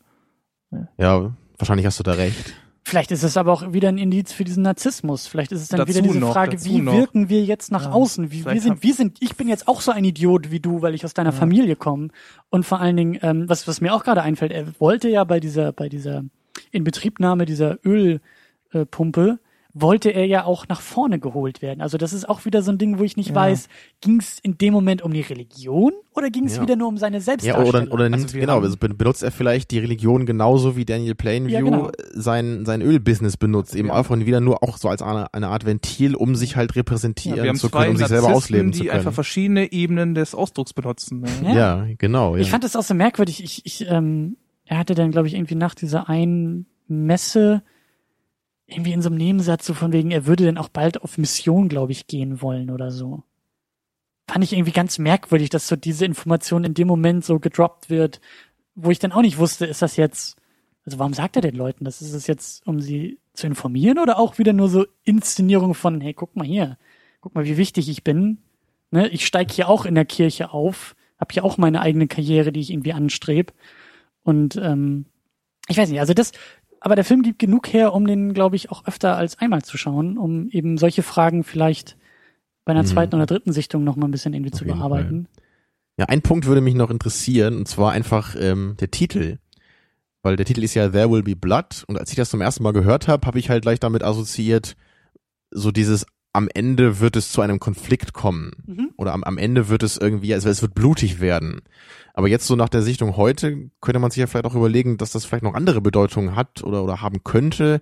Gerade wenn man ja eben auch an diese, diese Parallele von Blut und, und Öl irgendwie denkt. Ne? Weil ja, weil ja auch, wie du sagtest, Raphael, eben, am Anfang wird ja eben das Öl auch einmal so als eine Art Salbung benutzt, ne? Und, und Blut ist ja eben auch, ist ja auch ein wichtiges Symbol bei, im Christentum, so der Wein, das Blut Sakrileg Christi, Ja, so. sowas, ne? Also, also habt ihr dann noch irgendwie andere Assoziationen mit dem Titel oder, oder wie steht ihr dazu? Also ich finde, der Titel äh, ist natürlich irgendwie sehr gut gewählt, äh, weil er eben diese ganzen Möglichkeiten hergibt. Einmal natürlich, dass es wird Blut geben und das gibt es am Ende ja tatsächlich. Also Mhm. dann ist erstmal wirklich offensichtlich auch ein, ja, so eine Art Splatter-Effekt, wo er dann Ich damit, glaube auch, ja. wo Paul Dano, also seine Figur Eli Sunday, da mit zerbrochenem Schädel liegt und das Blut ist an die Wand gespritzt. Mhm. Aber auch Blut natürlich auch einmal als das, was aus der Erde gezogen wird, das Blut der Erde, also das Öl. Genau, ja. Ja, und ja, ich würde auch sagen, es funktioniert auch eben auf diesem Familienaspekt, dass er irgendwie dann doch auf der Suche nach einem echten Blutsverwandten ist. So. Ja, so habe ich das auch ja, gedeutet. Ja, also das genau, hatte Christian ja vor- angesprochen im Vorfeld und das finde ich eben, eben so einen guten Gedanken. Also das funktioniert vielleicht auf eben diesen drei Ebenen so. Es gibt halt keine direkte Blutlinie, also dieses, diese Metapher. Die ja, glaube ich, Mhm. auch im Englischen. Bloodline ist ja, glaube ich, auch eine Ja, ich glaube schon, im ja. Englischen. Also das wird da ja auch Sinn machen. Ja, also, also lässt sich, glaube ich, schon einiges, einiges reindeuten, ne? Wieder das Problem. Wir haben viele Andeutungen, wir können Ja, da irgendwie viel Das- reininterpretieren, das, der, der aber Film ist einfach, er, er entzieht sich so ein bisschen. genau, ne? der, Aber ist das denn, also ich Ja, weiß bei dir, Tamino, das ist eigentlich immer für dich ein Problem bei so einem Film. Wenn Genau, du nicht irgendwie den, diese Intention erkennen kannst und dann kannst du dich abarbeiten und sagen, finde ich gut oder finde ich nicht gut oder was auch immer. Also, also wir haben das schon öfter besprochen hier in der Sendung. Wir haben ja auch schon mal 2001 geguckt und wir haben schon mal No Country for Old Men geguckt und ähm, Ja. ich glaube, die findet ihr beide auch besser als ich oder du zumindest 2001, Christian. Und das, das ist halt immer so, so mein Problem bei, ich weiß nicht, ob man sagen kann, diese Art Film, aber also für mich sind diese Filme immer so, ich respektiere die auf jeden Fall und ich mag die auch. Die sind und so ich- blutleer. Ja. und ich kann da auch immer eine Menge draus ziehen, so vor allem auch in Ansätzen. Aber du hast absolut recht. Mich stört oft eben diese, äh, diese, diese, diese Undeutlichkeit in Hinsicht auf ihre Intention. Und ich bin einfach persönlich jemand, ich mag das nicht so gerne, mir da selber das überlegen zu müssen, was mir der Film sagen will. Ich will eigentlich gerne wissen, was mir der Film sagen will. Ich will nur, nur irgendwie entweder von seiner, seiner Methode überwältigt werden, wie das irgendwie ein Film wie Brazil zum Beispiel tut, der halt unglaublich deutlich ist, aber in seiner Methode einfach Oder ganz besonders. Seven. Seven? Ja, den kenne ich gar nicht, den muss ich nochmal gucken. Also, Du versuchst ja echt alles, um mich hier rauszubringen, ja? also das, was, Äh, ja. Das, was du eben angesprochen hast mit der Undeutlichkeit von Filmen, auch gerade bei David Lynch-Filmen zum Beispiel stößt mir das auch sauer auf. Oder beim neuesten Film von, ähm, ich kann den Namen des Regisseurs nicht aussprechen, der Drive gemacht hat. Nicholas Winding Refn- ja, Mhm. ganz genau. Ja. Der neueste Film. Der ähm, Däne? Ja. Only God Forgives. Es war ein Film, der mich äh, wahnsinnig wütend gemacht hat. Also das ist äh, ein Film, wie er undeutlich, undeutlicher nicht sein kann und dazu noch in meinen Augen kein festes Handlungskonstrukt aufweist, was ich Hm. hier sehr gut erkennen kann, der trotz Das auch, stimmt auch natürlich, es ist so ein ja. bisschen prosamäßig auch in diesen verschiedenen äh, Zeitebenen. Also wir haben ja diese vier Akte, kann man schon sagen. Und ähm, das, also es ist ein Handlungskonstrukt da und ich finde, der Film lässt zwar viel offen, aber irgendwie ist er auf so eine seltsame Art trotzdem sehr klar für mich, finde ich so. Und das ist, ich, ich finde, das finde ich einfach großartig an diesem, ja, an diesem Film. Ja, also das, das sehe ich auch eher. Ähm, wir haben ja schon so ein paar Sachen jetzt, jetzt genannt. Also ähm, No Country for Old Men hat sich mir, glaube ich, durch die Thematik ein bisschen entzogen. Das hatten wir ja irgendwie auch gesagt, so dieses, dieses Älterwerden, diese alten Männer, diese Geschichten der alten Männer, die da irgendwie auch äh, zum Tragen kommt, war jetzt nicht unbedingt meins. Äh, 2001 finde ich halt aufgrund dieser Science-Fiction Metaphorik und Andeutung einfach großartig. Und hier habe ich jetzt auch eher wieder Anknüpfpunkte. There Will Be Blood ist dann auch wieder, also den würde ich halt unter 2001, aber über No Country for Old Men einordnen. Also der hat mir gut gefallen. Und ich hatte auch irgendwie so dieses Gefühl wie du, Raphael, dass da irgendwie, und deswegen passt die Musik, finde ich, auch so stark. Das ist halt irgendwie erkennbar, es hat Struktur und es ist für mich verständlich, aber es entzieht sich mir so in diesen letzten, auf diesen letzten Metern irgendwo. Ich gehe fast die komplette Strecke mit, aber irgendwo, wie gesagt, die letzten Meter, da, da scheitert es dann. Aber das finde ich durchaus produktiv. Und du hast David Lynch gesagt und äh, den müssen wir auch tatsächlich irgendwann endlich mal hier thematisieren. Aber bei Lynch sehe ich halt irgendwie gar nichts. Ja, das genau. ist so das Problem. Das ist Ja, halt ich versuche immer noch mal irgendwie einen. Lynch-Fan aufzutreiben, den wir mal herrufen können, weil ich es eigentlich unfair finde, wenn wir beide als als äh, Lynch-Hasser und naja, in Anführungsstrichen uns hier irgendwie über den, über Lynch unterhalten. Naja, Hasser ist vielleicht ein bisschen zu viel gesagt, Also aber hassen tue ich eigentlich niemanden. nee, außer mir vielleicht. Ja. Nur, nur Zumindest wir, wir beide als als Lynch äh, unverständliche. Ja, ich will ja wieder nicht sagen so ja ist doof und du sagst ja, ich verstehe es auch nicht und äh, die Folge ist vorbei. Ja klar, wir bräuchten jemanden, Mhm. der das erklären kann. Hast Genau. du die Nummer von David Lynch zufällig? Hast du die? ja, der will auch eh keine Filme mehr machen, oder? Der hat auch keinen Bock mehr auf Nee, den der ganzen macht Kram. Musik. Genau, der malt jetzt Bilder und macht Musik und das sieht auch genauso aus und klingt auch so wie seine Filme. Immerhin ist er konsequent. Das ist ihm löblich äh, anzurechnen. ja.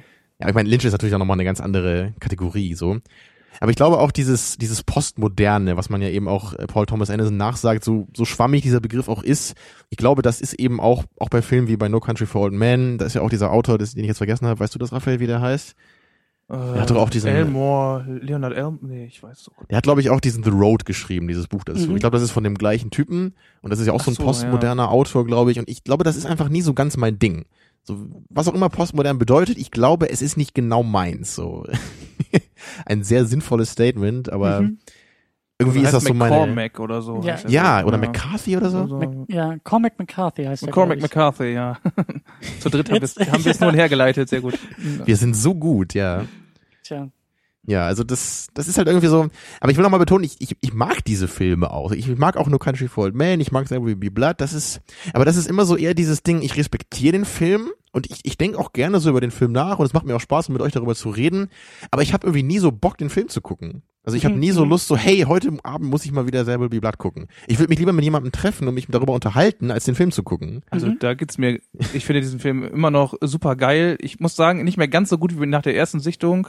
Da ist ja die Euphorie, die dann immerhin vier Jahre offensichtlich angehalten hat, ein bisschen abgeebbt. Dennoch ist es für mich ein super Film.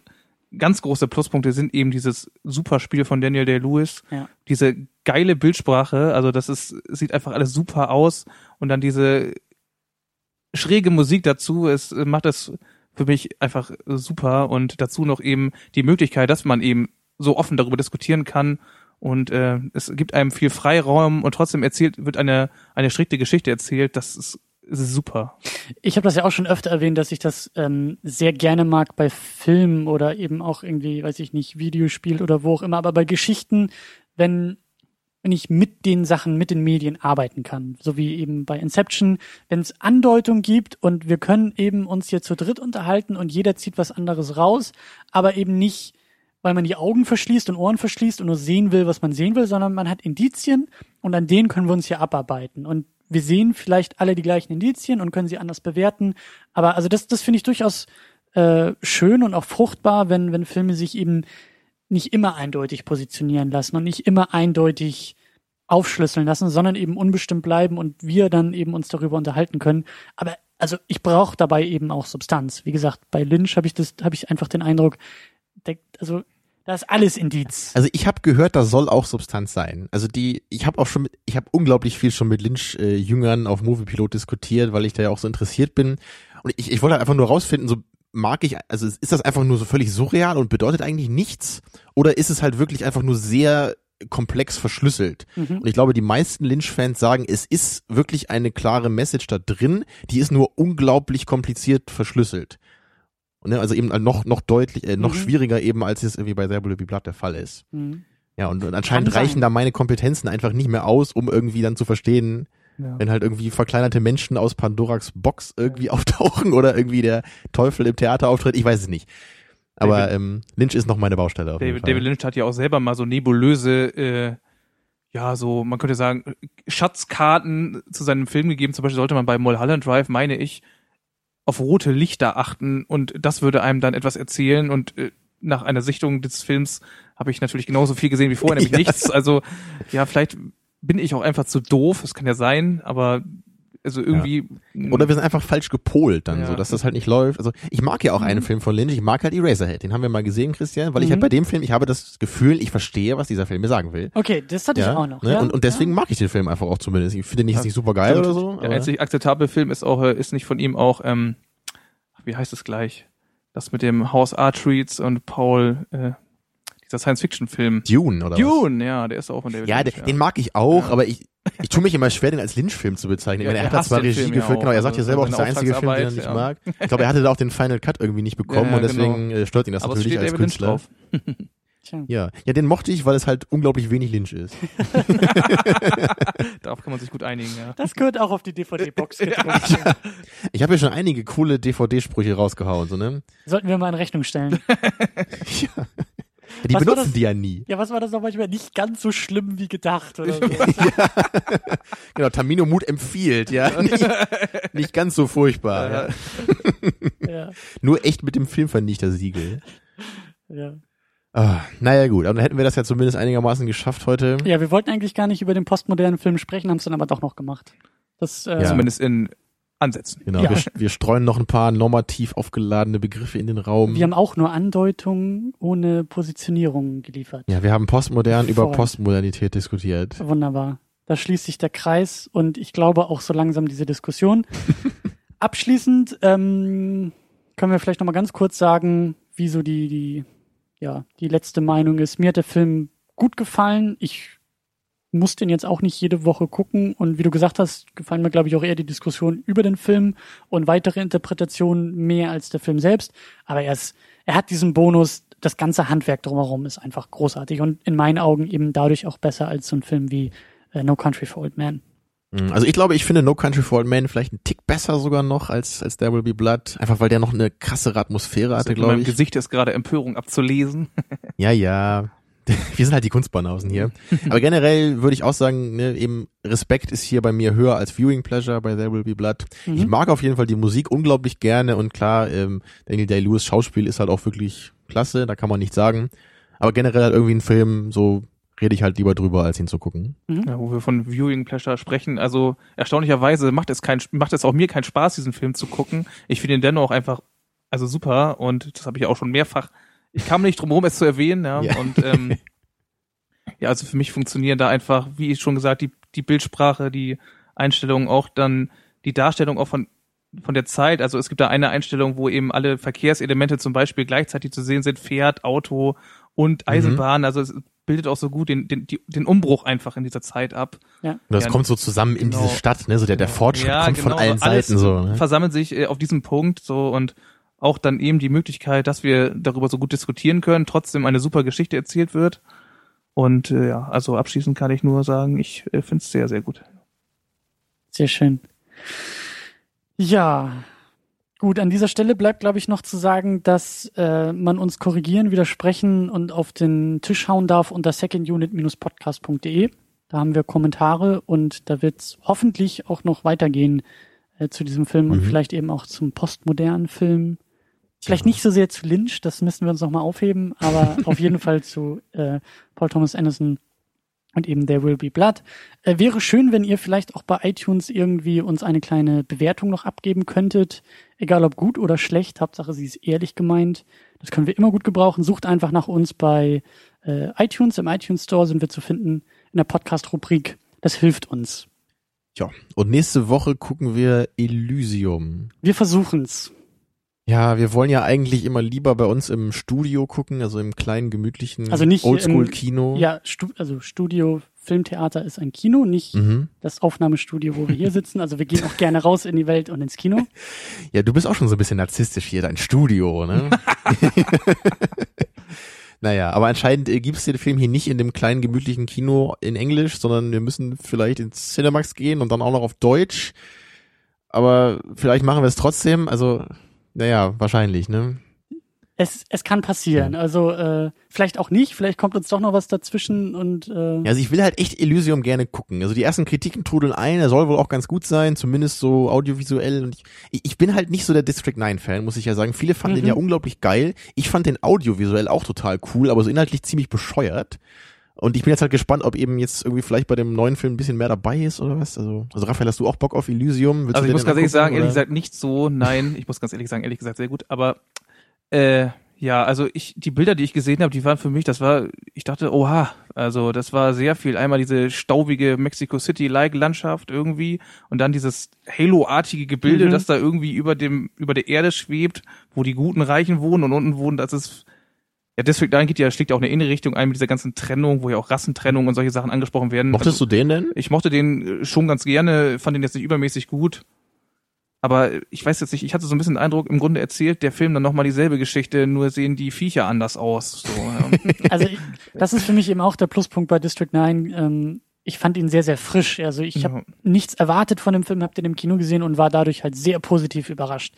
Also es war halt eben ein schöner Science-Fiction-Film dadurch, dass er eben nicht diese, dieses klassische Hollywood-Science-Fiction-Ding Genau. irgendwie durchziehen will. Und ich weiß eben auch nicht, was ich bei Elysium halten soll. Ob das nicht vielleicht doch noch, aber also es ist auf jeden Fall ein guter Film. Also ich hätte echt Bock für den auch ins Kino zu gehen. Ich würde mir auch diesen Mhm. ganzen, diesen ganzen Schmuh drumherum geben. Ich würde den auch auf Deutsch gucken, ich würde den auch irgendwie im Multiplex gucken, obwohl ich da, also dieses ganze, dieses ganze drumherum, was mich eher negativ stimmt, das würde ich vielleicht auch noch mitnehmen und sagen, volle, volles Rohr da drauf. Wenn dann richtig, ja. Ja, wenn dann richtig. Sogar Multiplex. ja, vielleicht passt das zum Film, vielleicht ist der Film genauso scheiße wie das Erlebnis.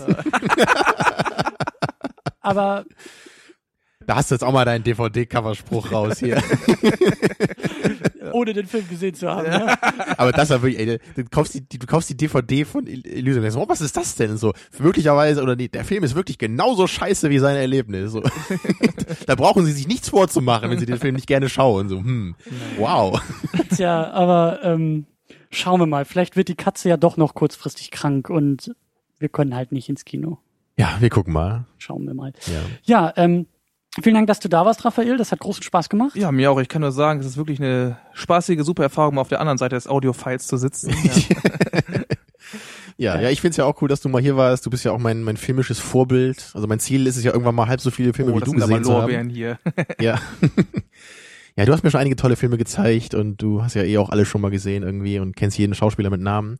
Das hat mich auch richtig beeindruckt, als ich 15 war noch. Also da, dass du mal jeden Schauspieler Als mit wir Namen 15 nennen waren, konnte konntest. ich dich noch beeindrucken, ja. Ja, heute hast du dein Pulver verschossen. Gut. Ich finde, Ja. das ist eine gute Note, um äh, zuzumachen hier. Und in diesem Sinne, bis zur nächsten Woche und Ahoi. ja, macht's gut. Wir sehen uns dann in der Postmoderne. Auf. Wiedersehen.